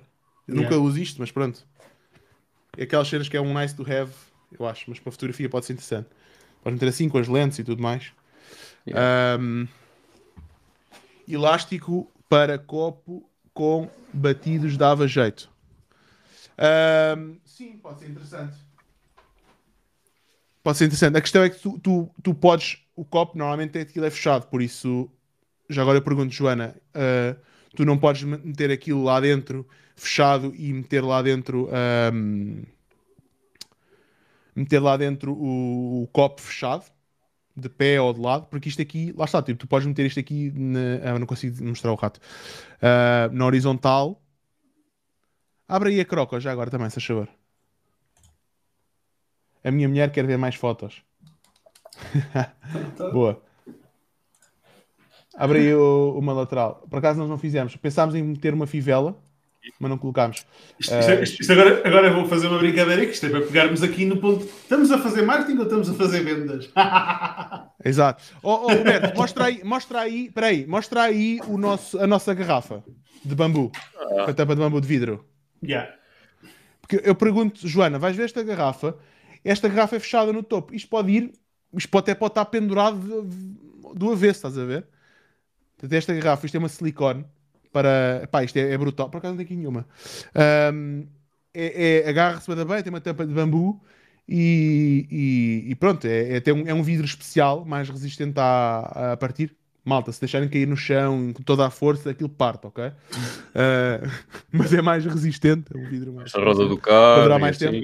E é bem bonita, estás a ver? Aquilo é bué, tu metes aquilo, tem, pá, mantém-se a cena, é muito fixe. Só que lá está, isto tem uma tampa, tu podes meter isto lá dentro e se calhar, Não. eh, pronto, não, não derrama, não é? E podes meter isto como tu quiseres. Por isso é que se calhar não fizemos separadores. Foi mais por, por, essa, por essa ideia, Joana. Eu acho que separadores podiam fazer sentido para fazer diferença, diferenciação de temperaturas. Ahm, qual é que é o desafio aqui? É que por muito que tu queiras separar, a temperatura vai sempre passar. Sim, há sempre uma transferência de. E há sempre transferência. Especialmente nos pa... te- tendo em conta que É aquilo é como se fosse uma cúpula e é fechado, é tipo o separador não faz o mesmo isolamento que faz, por exemplo, não é? Duas, dois, pois. Por isso, essa já foi bem fixe. Cheira. Yeah. Ó António, se tu quiseres, compra. E se não gostares, é pedido de devolução. A gente até faz a recolha. Por isso para ti não tens gasto nenhum. Diz à tua mulher para ver qual é a cor que ela gosta, o formato e tudo mais. E não há nada como ver eh, fisicamente. Se ela não gostar, pá, é só falar com o apoio ao cliente. O Diogo trata de ti eh, como um royalty. Que o gajo chega na máquina. E, ehm, e tu pedes a devolução e sem stress. Yeah. E estávamos a falar de quem mesmo? Quando viemos fazer Nós, nós. pá, nós começámos a falar, estávamos a falar, a pergunta foi hum, sobre o pós-venda e de. Ah, sim. Nós Ah, exatamente. evolu- evoluímos por causa da cena do Igor, temos a conversa tido, tivemos a conversa hoje e não sei o quê. Exato, exato. Um, mas que basicamente era o que o Jorge estava a dizer, que era o esforço e que grande parte das pessoas se acabavam por concentrar mais no, no pré-venda, porque lá está. Eh, acaba por ser. eh, Já agora, o, o Roberto. Roberto, explica lá o que é que andámos a falar no outro dia e que tu tens estado a montar. Eu acho que até Eu? podias mostrar. Até podias, até podias Não posso falar das mostrar. coisas que ando. É Mas pá, se não não, que, quiseres, não partilhes, ok? não, me mar- não me maquilhei, pá, e, eh, pá, fica Mas eu quero que bocado- mostres o do Rob, ok? Foda-se, não vou mostrar nada do Rob. O do Rob está fixe. O do Rob está fixe. Ah, mas não dá para passar áudio aqui, acho eu. Não, não vou partilhar. Então, pá, e, e isso acaba por ser também um bocadinho um pós-venda. Ok? Eu não sei se é boa ideia falarmos nisto, mas ok, vá, que seja. Ah, estamos aqui para partilhar. Ah, por acaso, a Tatiana há bocado disse-me disse uma cena, eu depois partilhei em off com vocês em relação a isto dos vídeos, que, que até é interessante. Não, não vou partilhar aqui na audiência porque tem aqui um cunho pessoal, ah, mas, ah, mas é só por causa disso. Mas ah, acho, acho interessante a, observação que ela fez. Ahm, mas basicamente, eu tinha visto uma. Tinha visto isto no, no, no outro, no outro sítio e, e, e achei aquilo bem interessante. E andei a matar já há quê, dois ou três meses que eu falei nisto. E estava à espera que a plataforma que eu estava a ver disponibilizasse a integração. E como aquilo nunca mais saía, eu digo, pá, vou, vou pegar aqui nisto e, e- e vou, vou fazer eu. Na prática é o quê? Na prática, e, e- e o objetivo não é a parte técnica da coisa. O objetivo aqui é como é que eu dou uma experiência ao meu cliente e neste caso já é cliente, mas aqui isto é tipo um piloto, ok? Porque depois a ideia aqui é, é isto poder ser utilizado em várias fases, até numa fase de recuperação de carrinho, ok? Ah, mas a ideia aqui foi como é que eu posso dar ao meu cliente e uma- ao meu cliente uma experiência que ele não vai ver em mais lado nenhum. E basicamente ah, o que acontece agora é que é num, num determinado momento o cliente vai receber um vídeo feito especificamente para ele. A falar da encomenda dele, ah, eventualmente a falar do sítio onde vai ser entregue. Olha, Jorge, a tua. Vou fazer aqui um, um, um take de exemplo, ok? Jorge, é pá, muito obrigado, pá. Obrigado pela tua confiança na Barbudos. Pá, a tua encomenda vai ser preparada ainda esta tarde e vai ser enviada ainda hoje. Em menos de 3 dias úteis tu vais ter a tua encomenda, ok? Muito obrigado pela confiança. Se tiveres alguma dúvida, pá, fala comigo, manda-me um WhatsApp, manda-me um SMS, estás à vontade, pá, e estou à espera do feedback do, dos produtos quando receberes, ok? Um grande abraço e bom fim de semana. Pá, e basicamente é isto. O Roberto transformou-se. É cá, pá. Ah, É eu, não, isso? ah, eu não sou bom vendedor, diz ele. Eu fiz Mas este começa a tirar o Rob, o gajo tira o Rob, caralho. Opa, e basicamente é, é isto. Ou seja, quem comprar agora uh, na loja, é? Aí, ali num determinado momento, não, não vou estar aqui a dizer qual é que é, porque não, a intenção não é estar a vender isto, não é? mas um, vai receber uma mensagem personalizada. E, e nós estávamos a falar hoje, hoje nisso e, e até, até eu comentei um, um, um videocast que existe em que um, um dos entrevistados falava nisso, que é o teu concorrente pode copiar o teu produto. Hoje é muito fácil copiar produtos. Uh, há, há países, eu não vou referir aqui, mas há países que se especializaram de certa forma a copiar produtos. Meu, tu não deixas expansão nenhuma. Uh, especializaram-se de certa forma a, a copiar produtos não é? e tentar fazê-los mais baratos. Isso vai sempre acontecer. Um, agora, o que é que tu podes dar, além do produto, o que é que tu podes dar ao teu cliente que, que ele não vai encontrar, perdão, ele não vai encontrar em mais lado nenhum. A Amazon não te vai mandar um vídeo a dizer, é pá, Roberto, muito obrigado pela tua encomenda, pá, és, és uma pessoa espetacular, muito obrigado pela confiança que, que estás a depositar em nós, vamos te entregar o produto daqui a dois dias, três dias, uma semana, Ah, ou seja, é tudo muito mecanizado. E obviamente que em escala eventualmente há, há- há mais essa dificuldade, ok? Mas é, é fazível. Ah, e aqui, aqui pá, eu tentei criar isto, ah, criei um sistema em que pá, no máximo perco 30 segundos ah, a gravar o vídeo e, e a colocar no, sítio certo para depois o sistema funcionar por ele próprio. Eu não, não perco mais tempo. Pá, demorei umas horitas a montar o sistema, como é óbvio. Até todo entusiasmado, quase à uma da manhã, fui lá mandar mensagem para o nosso grupo: Ei, pá, caralho, montei esta merda e não sei o quê. blá, blá." Pá, e, e hoje até mandei lá uma cena, porque já comecei a mandar vídeos e fiquei bem entusiasmado com a cena. Uh, pá, e, e agora é afinar um bocado a máquina, não é?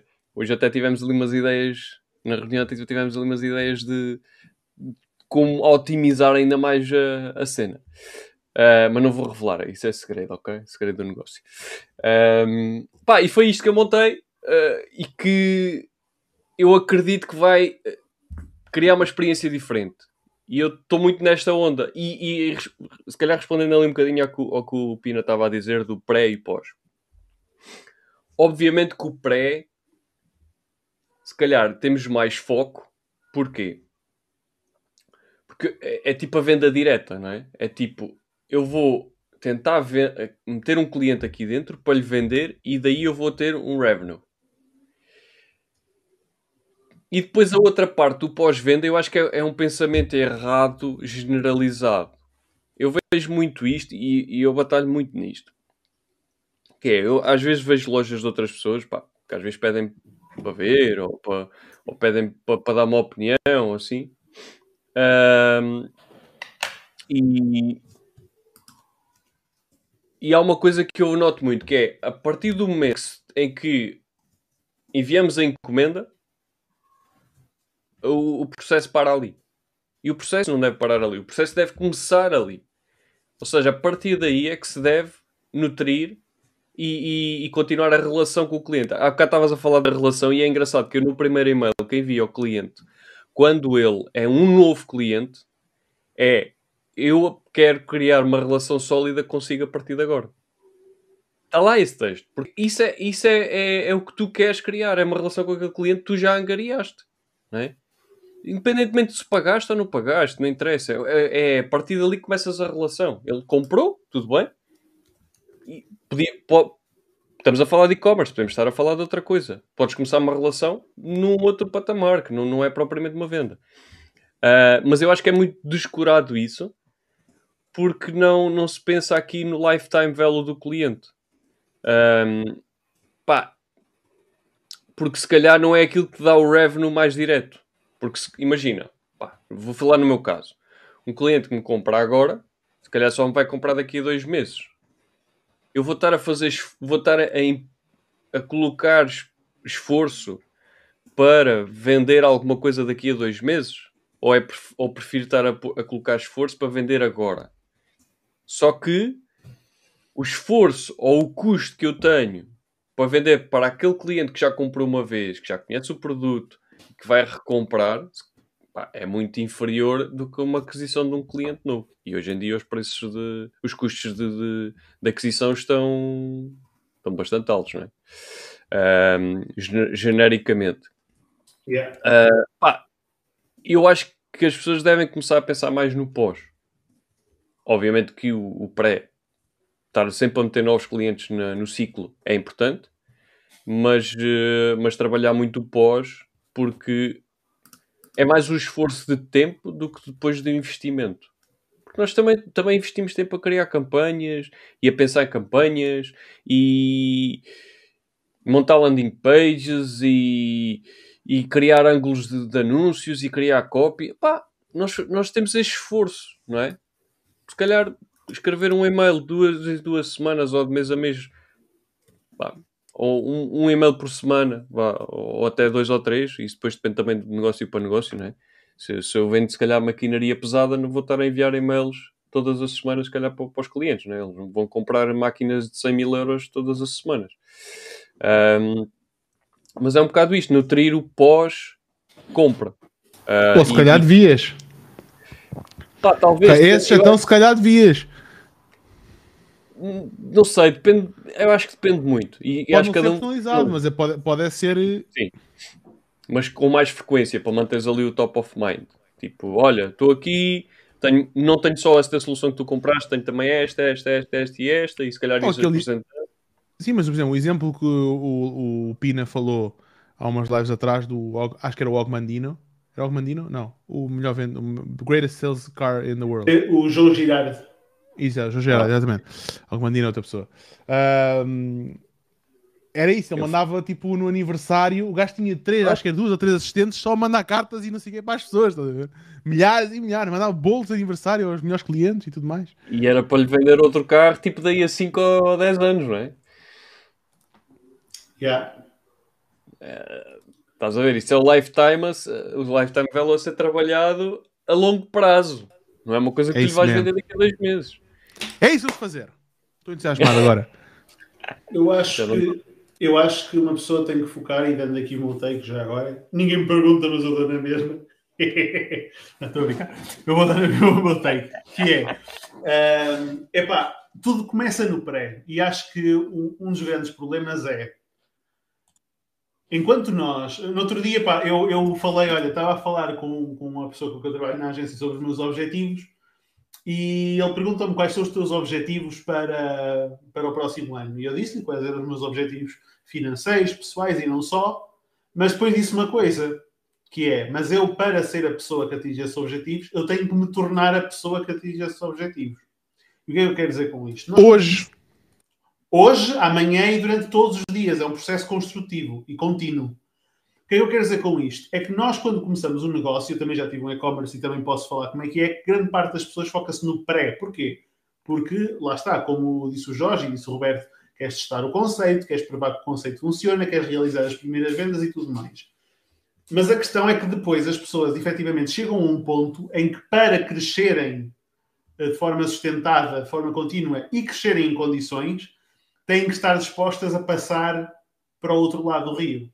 E passar para o outro lado do rio não é nada mais, nada menos do que eu vou deixar de me focar tanto no pré e vou dar mais foco na continuidade e nos clientes que eu já tenho.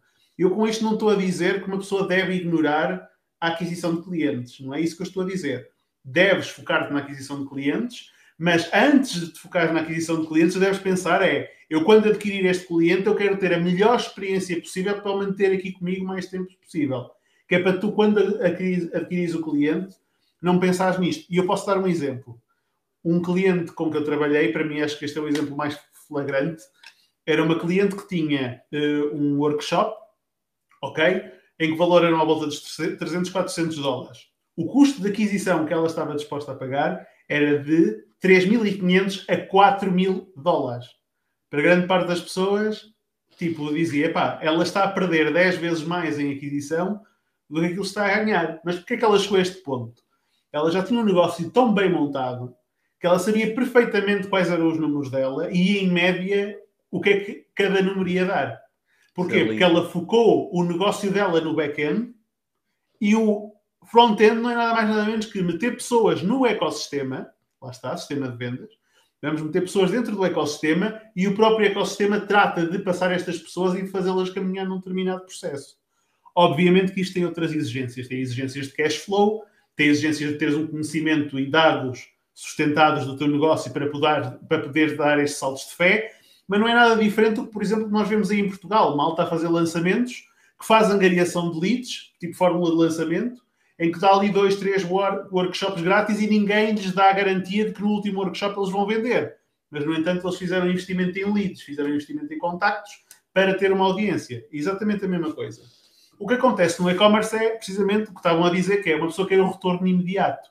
Mas a grande transformação passa-se em uma pessoa deixar a gratificação instantânea de eu fiz agora uma venda para pensar, não, eu fiz agora uma venda, mas o meu objetivo não é fazer esta venda. O meu objetivo com esta venda é que eu vá fazer muitas mais.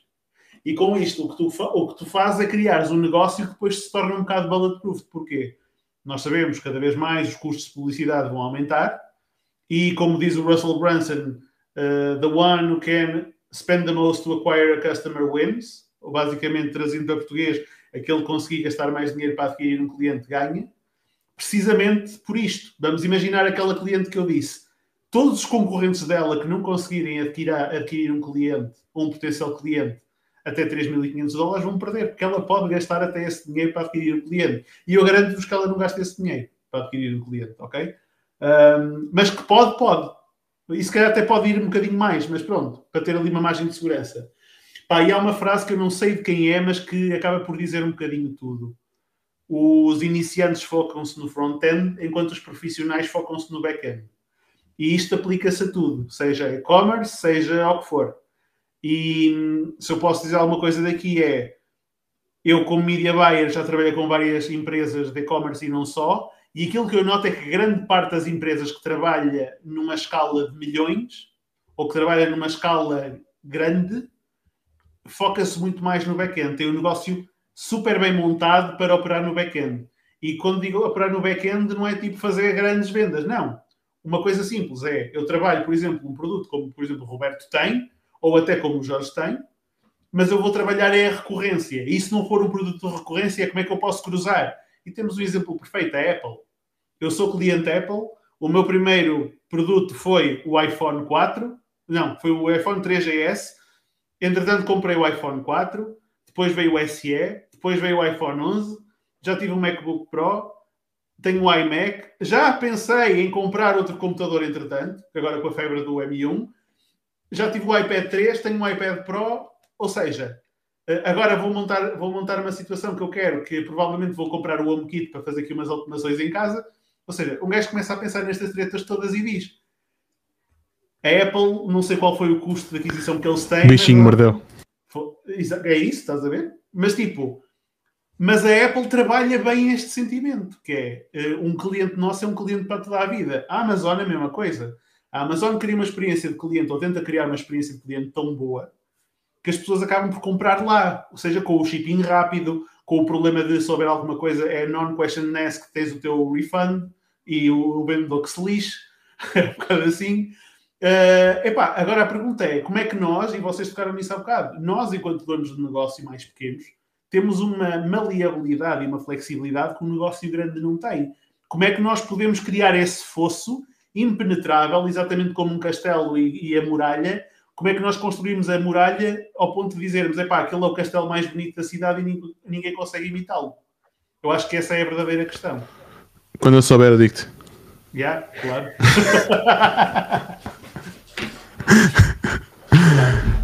Há, há, há, uma palestra do, do, do, Steve Jobs, acho que é o Steve Jobs, que ele estava a falar de a fazer a comparação entre acho que era a Ford e a Toyota, em que tinhas a Ford a dizer não, os nossos carros têm alta qualidade, têm isto e não sei o quê, e a Toyota tu nunca vês eles a falarem da qualidade dos carros, né?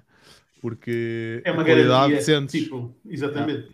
Eu- Aliás, é, uma eu- cena, isso é uma cena dos japoneses, que é tu vender a qualidade, mas que o produto não é suposto ter qualidade. Tipo, o produto à partida tem que ter qualidade, não há cá. Yeah. Mas depois E há. diz, Diz, diz.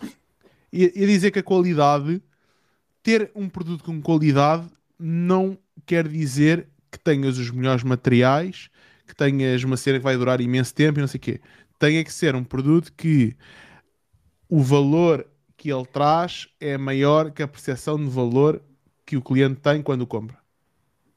Eu, eu posso comprar, posso ir à loja dos 300 e comprar cenas lá. Eu já sei que o valor que eu vou tirar de lá, se calhar não é a melhor qualidade do mundo. Ou vou à Bershka, a Bershka eh, ou a Primark, eu já sei que aquilo, se calhar, não vai ter a melhor qualidade do mundo. Mas é bem barato. Então eu vou lá comprar. Então é superior à percepção de valor que eu tenho? Ah, se for, tem qualidade. Exatamente. Serviu o é- propósito e foi para mais além. É não é? isso, é isso, é isso. É isso mesmo. Já agora, uma, uma- aqui, uma, aqui uma provocação, que é... Isso que há para algumas pessoas, devia ser sempre assim, que é... Imagina que nós ah, tratávamos os nossos clientes, todos os nossos clientes, como se estivéssemos casados com eles. Em que já sabemos que temos que fazer as coisas de forma a manter uma relação duradoura. É? O que é que a gente faria diferente? E já agora, o que é que a gente faria diferente se tratássemos as nossas esposas e os maridos como tratamos muitos dos nossos clientes? Com paciência, bem os clientes, contrato. Por isso mesmo, eu também trato bem a minha esposa, mas eu sei que ela tem, ela- não somos casados, mas pronto, a minha esposa, ela tem uma paciência do caraças para maturar, não imaginem levar com isto todos os dias. Só ela, fogo. Mas, eh, né? Como é que, como é que se faríamos as coisas diferente? Pá, se calhar eu faria muita coisa diferente. Se calhar apostaria muito mais naquilo que temos estado a vir a falar eh, esta semana, não é? relação E se calhar é isso que vamos fazer. Exatamente. Imagina mandar as flores à tua, à tua, ao teu cliente, ah, mandar as mensagens. Olá, bom dia. Como é que estás, fofa? Beijinho. Olha, não te preocupes que hoje faço o jantar. Olha, preparei-te um banho, já tens ali a, a- a- a- água quentinha, um banho de imersão, pus ali uma musiquinha, umas velinhas, olha, só ir para lá, Espetáculo. né? Ahm, boa, eu vou fazer isso quando voltar. Quando- Eu ia dizer, do ponto de vista do cliente, isso é super cripalhão, meu. Depende, depende. Olha, isso, isso é um. Pá, gente não tem muito mais tempo, mas ah, isto estava um tema interessante que é o nível de creepiness de uma. ah, quando estás a fazer dating com uma, ah, uma outra pessoa, está diretamente. ah, está inversamente proporcional ao nível de atração que a outra pessoa tem por ti. Não é? Porque se a outra pessoa tiver uma atração alta e tu fizeres este tipo de coisa, Sim, não é creepy. não vai ter exatamente. creepy, não é creepy, mas se a mesma coisa com uma pessoa que não tem nenhuma atração por ti é super Claro. creepy. Sim, mas eu estava a dizer isso até do ponto de vista de cliente. Tipo, ó, bom dia, vou-lhe preparar um banho e o caralho. Mas um- imagina, imagina que, era um, que era uma loja que vendia sais para banho, não é? Sim. E que os clientes entravam lá. "Ah, Não, você para experimentar tem, tem que tomar um banho, não é? Tem, tem que Pera, ter pera, esse prazer. Nós temos aqui uma banheira de hidro- de hidromassagem com água quente. Você pode entrar ali e tomar o seu banhinho com os nossos sais e não tem problema nenhum. Pá, imagina, isso era. Eu, eu por acaso. Olá, outro dia- Roberto. Eu preparei aqui esta sua encomenda. Vai sair hoje. Mandei lá um bombonzinho.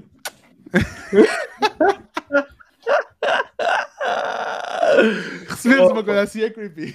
É, isso já, já é assim um bocado.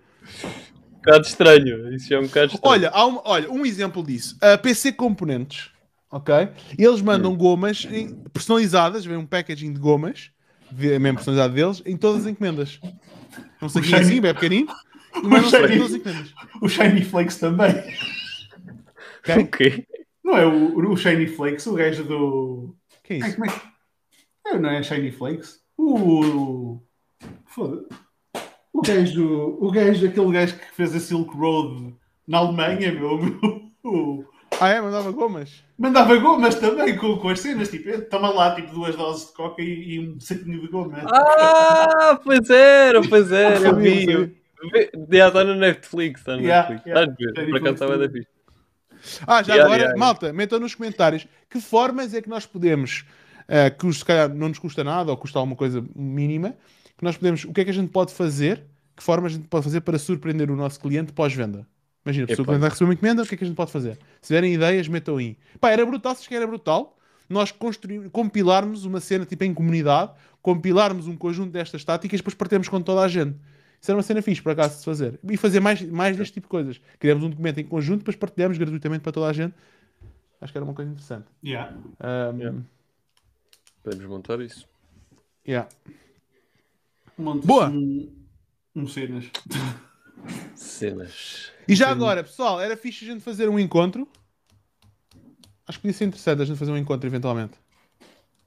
Nós no Natal enviamos Moncherry em todas as encomendas para os US. Hard to find there. Ah, boa. Nós por acaso no Natal, este ano não fizemos, fizemos no, no ano anterior. Uh, fizemos uma lista, eu penso que foi dos nossos melhores 200 ou 300 clientes e escrevemos numa nota à mão, uma es- escrita à mão e assinámos e mandámos para todos os clientes e parceiros e, tal uh, uma carta, um envelope, um, um postalzinho para cada um dos clientes. Foi fixe também. Boa. Espera, antes, espera. Partilhar aqui uma cena. que- Agora falaste em postal e lembrei-me de uma cena. O meu Oh, irmão Roberto, mandou-me desculpa uma... lá. Deixa eu fazer uma coisa rápida. Espera aí. Fala. Alô? Ah, o teu está com delay, mas pronto, força. Ok. Eh, o meu irmão partilhou uma cena comigo esta semana. Ele comprou, comprou um dispositivo eh, eletrónico, não vou referir marcas. Um vibrador? Eh, e depois, não. Essa mente, meu. Essa- Olá, Jorge. What o seu else? vibrador já está embrulhado e está prestes a chegar à sua casa. Pode-se ir preparando. É tipo assim, não? Bom, fora de brincadeiras. Eh, eu- e a, parte, a parte engraçada, ele acabou por ter que devolver o, esse equipamento e recebeu depois, passados uns dias, um Mas postal estava com defeito? Mais ou menos. Vibrava demais? Não, não, não era um vibrador. Nada a ver. Recebeu- Não, mas desculpa. então recebeu um postal dessa loja, escrito à mão. Um postal tipo como tu compras tipo quando vais de viagem, tem lá aquelas cenas com os postais, escreves atrás e envias. Igual, escrito à mão, a dizer, ah, pá, eu já não me lembro bem da frase, estava em inglês, mas não me lembro bem da frase, mas era tipo, olha, não correu bem com este modelo, mas talvez numa próxima oportunidade possas procurar por este modelo. Uma cena escrita à mão. Aquilo é um nível de empatia que tu ganhas com a loja, pá, que não é impagável, porque não estás nada à espera de receber aquilo, estás à espera de eventualmente receber por e-mail, nunca um postal escrito à mão, e, e acho que cria ali logo uma ligação, tipo, é quase que sou vizinho da- da- da- dos gajos da loja, estás a ver? E a loja se calhar é lá no cu de Judas. Mas a cena é essa. Vamos pegar naquela frase há bocado do outro fulano que ele disse que a venda era para servir os seus próprios interesses e o marketing era para servir os interesses dos clientes. Quem de nós, quando recebe um refund ou uma cena do género, não leva isso a peito? E isso não é nada mais, nada menos do que uma oportunidade para tu pegares nessa pessoa e dares a melhor experiência possível. E nós temos tendência a fazer o contrário, que é epá, porra, isto correu mal e tal, olha que se lixe, vamos para o próximo, estás a ver? Porque aca- acabas sempre por perder dinheiro. Perdes. Tu, Mas- tu dizes assim, ah, o cliente deu-me mil euros e eu devolvi-lhe mil euros. Mas tu no processo já perdeste dinheiro. Sim. É? E, e- e custa a, engolir em seco. Mas eles... E, e ali foi o caso. Tipo, ele devolveu o equipamento, devolveram-lhe o dinheiro. Pá, a, a conta deles ficou negativa, de certeza. Não ficou a zero, ficou negativa. E Claro. depois ainda tem este processo de, ok, a gente perdeu o cliente, mas temos o contacto do cliente, vamos trabalhar a partir daqui. Exatamente. E, e pá, isso, isso para quem possa fazê-lo e quem, quem consiga fazê-lo é brutal. É e que- acho que é eles que- fizeram aquilo de uma forma. É que um, dois, três postais são certamente mais baratos do que o custo de aquisição de um novo cliente. E aquela pessoa já te demonstrou vontade de querer trabalhar contigo. Não é, Exatamente. Esse é- o ponto é esse, né? porque a pessoa vai se lembrar e se calhar até vai falar com outra pessoa. Olha, este, pá, não Yeah. confio- Olha, agora, né? Agora estamos a falar para uma dezena de pessoas e estamos a falar disto. Quer dizer, tu não mencionaste a marca nem o nome, mas pronto. Mas podias ter mencionado e, e lá está, era tipo: olha, estes, estamos a criar brand uh, likeliness com esta gente toda, né? Precisamente. Yeah. Da mesma forma que se estivéssemos a falar mal, exatamente aquela regra do jogo girar dos 250, isto funciona para os dois lados, não é? É, so- é, ah, é social scoring ou social currency, quase, tipo, isto é assim uma cena, coisa, Sim, social verdade. value, vá, digamos assim. Pá, eu achei, achei aquilo. Nunca tinha visto. E, acaso- nem e é- e eu, é fácil, acaso, e é não fácil logo- de é fácil de sistematizar. Existe uma devolução, é disparado uma, uma, uma tarefa para uma pessoa e essa pessoa está responsável por mandar a cena. Pode ser tu Ela- ou pode ser outra pessoa. e enviar. Pô, vamos implementar isso. Excelente, grande ideia. Ahm, mas isso- já agora, isso pode ser feito. O postal é fixe, mas claro que também pode ser feito com vídeo. E Sim, tem- sim. eu acho que acaba por ser- ter o mesmo efeito. Olá, Mas Roberto. eu acho- Olha, eu sinto muito que ah, o, o, o grelhador não funcionou para si. Olha, veio com defeito. A gente já fez a troca, não, não, teve, não ficou satisfeito, não há problema nenhum. Parece que de uma próxima ah, confia em nós. Qualquer coisa, estamos aqui disponíveis. Nós já estamos a fazer o processo de devolução do, do seu dinheiro e ah, pronto, qualquer coisa estou aqui disponível. Algo assim, né? Yeah, yeah, yeah. Ou, claro, que o, claro que o postal é sempre, tem, tem mais valor, tem mais social currency, como o Pino estava a dizer. Yeah, yeah. Sim, sem Yeah. dúvida. Mas ah, o facto de tu estás mesmo. Eu acho que hoje em dia, no, no digital que nós vi- vivenciamos, acho que o facto de tu trazeres um cunho pessoal, de certa forma, e, e- e essa comunicação direta para a pessoa, opá, traz, traz uma empatia brutal. Obviamente, às vezes as coisas não correm bem e tem que se, tem que se tentar resolver o melhor possível. Mas eh, se tu resolveres bem para o lado do cliente e tiveres essa amabilidade depois e, e- e- depois pá, continuares a relação com o cliente, tipo, não, não ficar melindrado, como se costuma dizer, ficar melindrado com o cliente, pá, quando, é, quando tu vês que foi de propósito ou que foi por, por má fé, claro, obviamente que, que é complicado. Mas eh, pá, às vezes o produto tem um defeito, às vezes há problemas de transporte, eh, às, às vezes andamos a namorar o cliente para lhe vender alguma coisa e o que falha é a entrega. Pá, é um bocado complicado porque é a parte que tu não controlas. Tu cons- Claro. consegues controlar até sair do armazém. No meu caso, no teu- caso também, Jorge, depois a parte da entrega, pá, já- eu não posso montar uma transportadora, não é? Nem- Não, são, Ainda? não somos todos, pronto, mas não somos todos ainda, eh, não, não estamos todos num patamar em que podemos montar rotas próprias de entrega, por exemplo. Olha, esta- contactos de estafeta já não te faltam.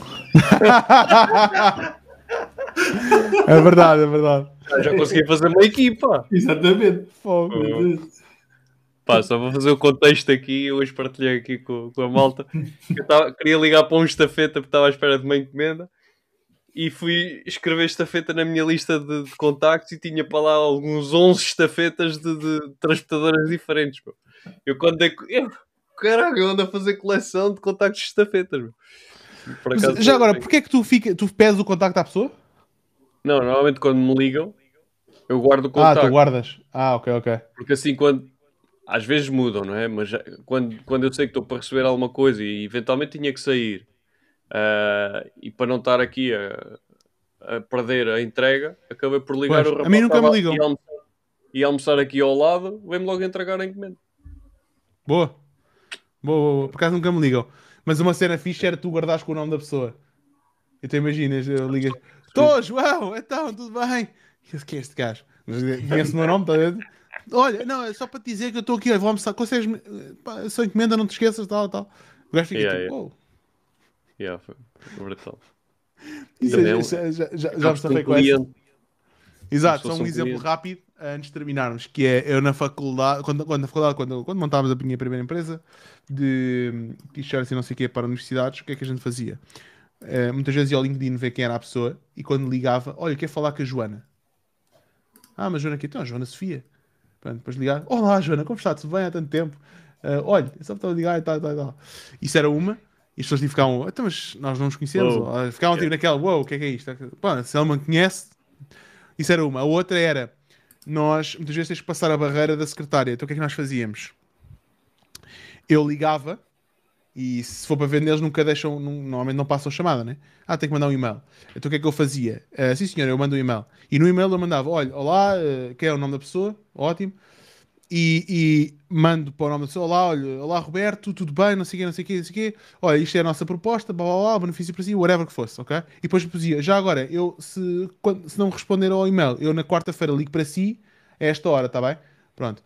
E as pessoas, a maior parte delas não respondia. Então o que é que eu fazia? Eu ligava, novamente, à secretária, a sec- Desculpa, a secretária atendia. Não, não, eu tenho uma reunião marcada com a Sofia ou com o Roberto, ou não sei o quê, às 14 horas e tal, e tal, tal. Tenho um compromisso marcado. Ele, ah, é? Então estou pronto, ok, vou passar a chamada, puma. Olá, então como está? Tudo bem? Olha, tinha aqui, estou a ligar, porque tínhamos aqui este compromisso e tal. Fazia o pitch e algumas fechávamos assim. Mas era, pronto, era uma coisa que nós usávamos. Fazias logo a agenda da, do cliente e tudo. Está brutal, está brutal. Está bem pensado. Gente- eu já assumia a cena, estás a ver? Combinámos? Não, mas eu combinei. Foi. Ele não combinou, mas eu combinei. Olha, o José Faria diz que eu guardo com o nome da pessoa e normalmente no Natal recebe algo. Tenho sempre serviço top. Claro. É mesmo assim, Yeah. José. Boa, pessoal. Então, vamos terminar. É isso. Já, vamos mesmo. É isso. Terminamos a live de hoje. Ahm, foi divertido. E eh, para a semana quem temos? Temos o Vitor Brandão. Temos o Vitor Brandão para a semana. Vai ser o episódio 50. Uau! Número redondinho. E é isso. Yeah. Malta, nos vemos para a semana e ahm, é isso. Bom Divirtam-se. fim de semana. Pessoal, bom fim de semana. Bye bye. Tchau.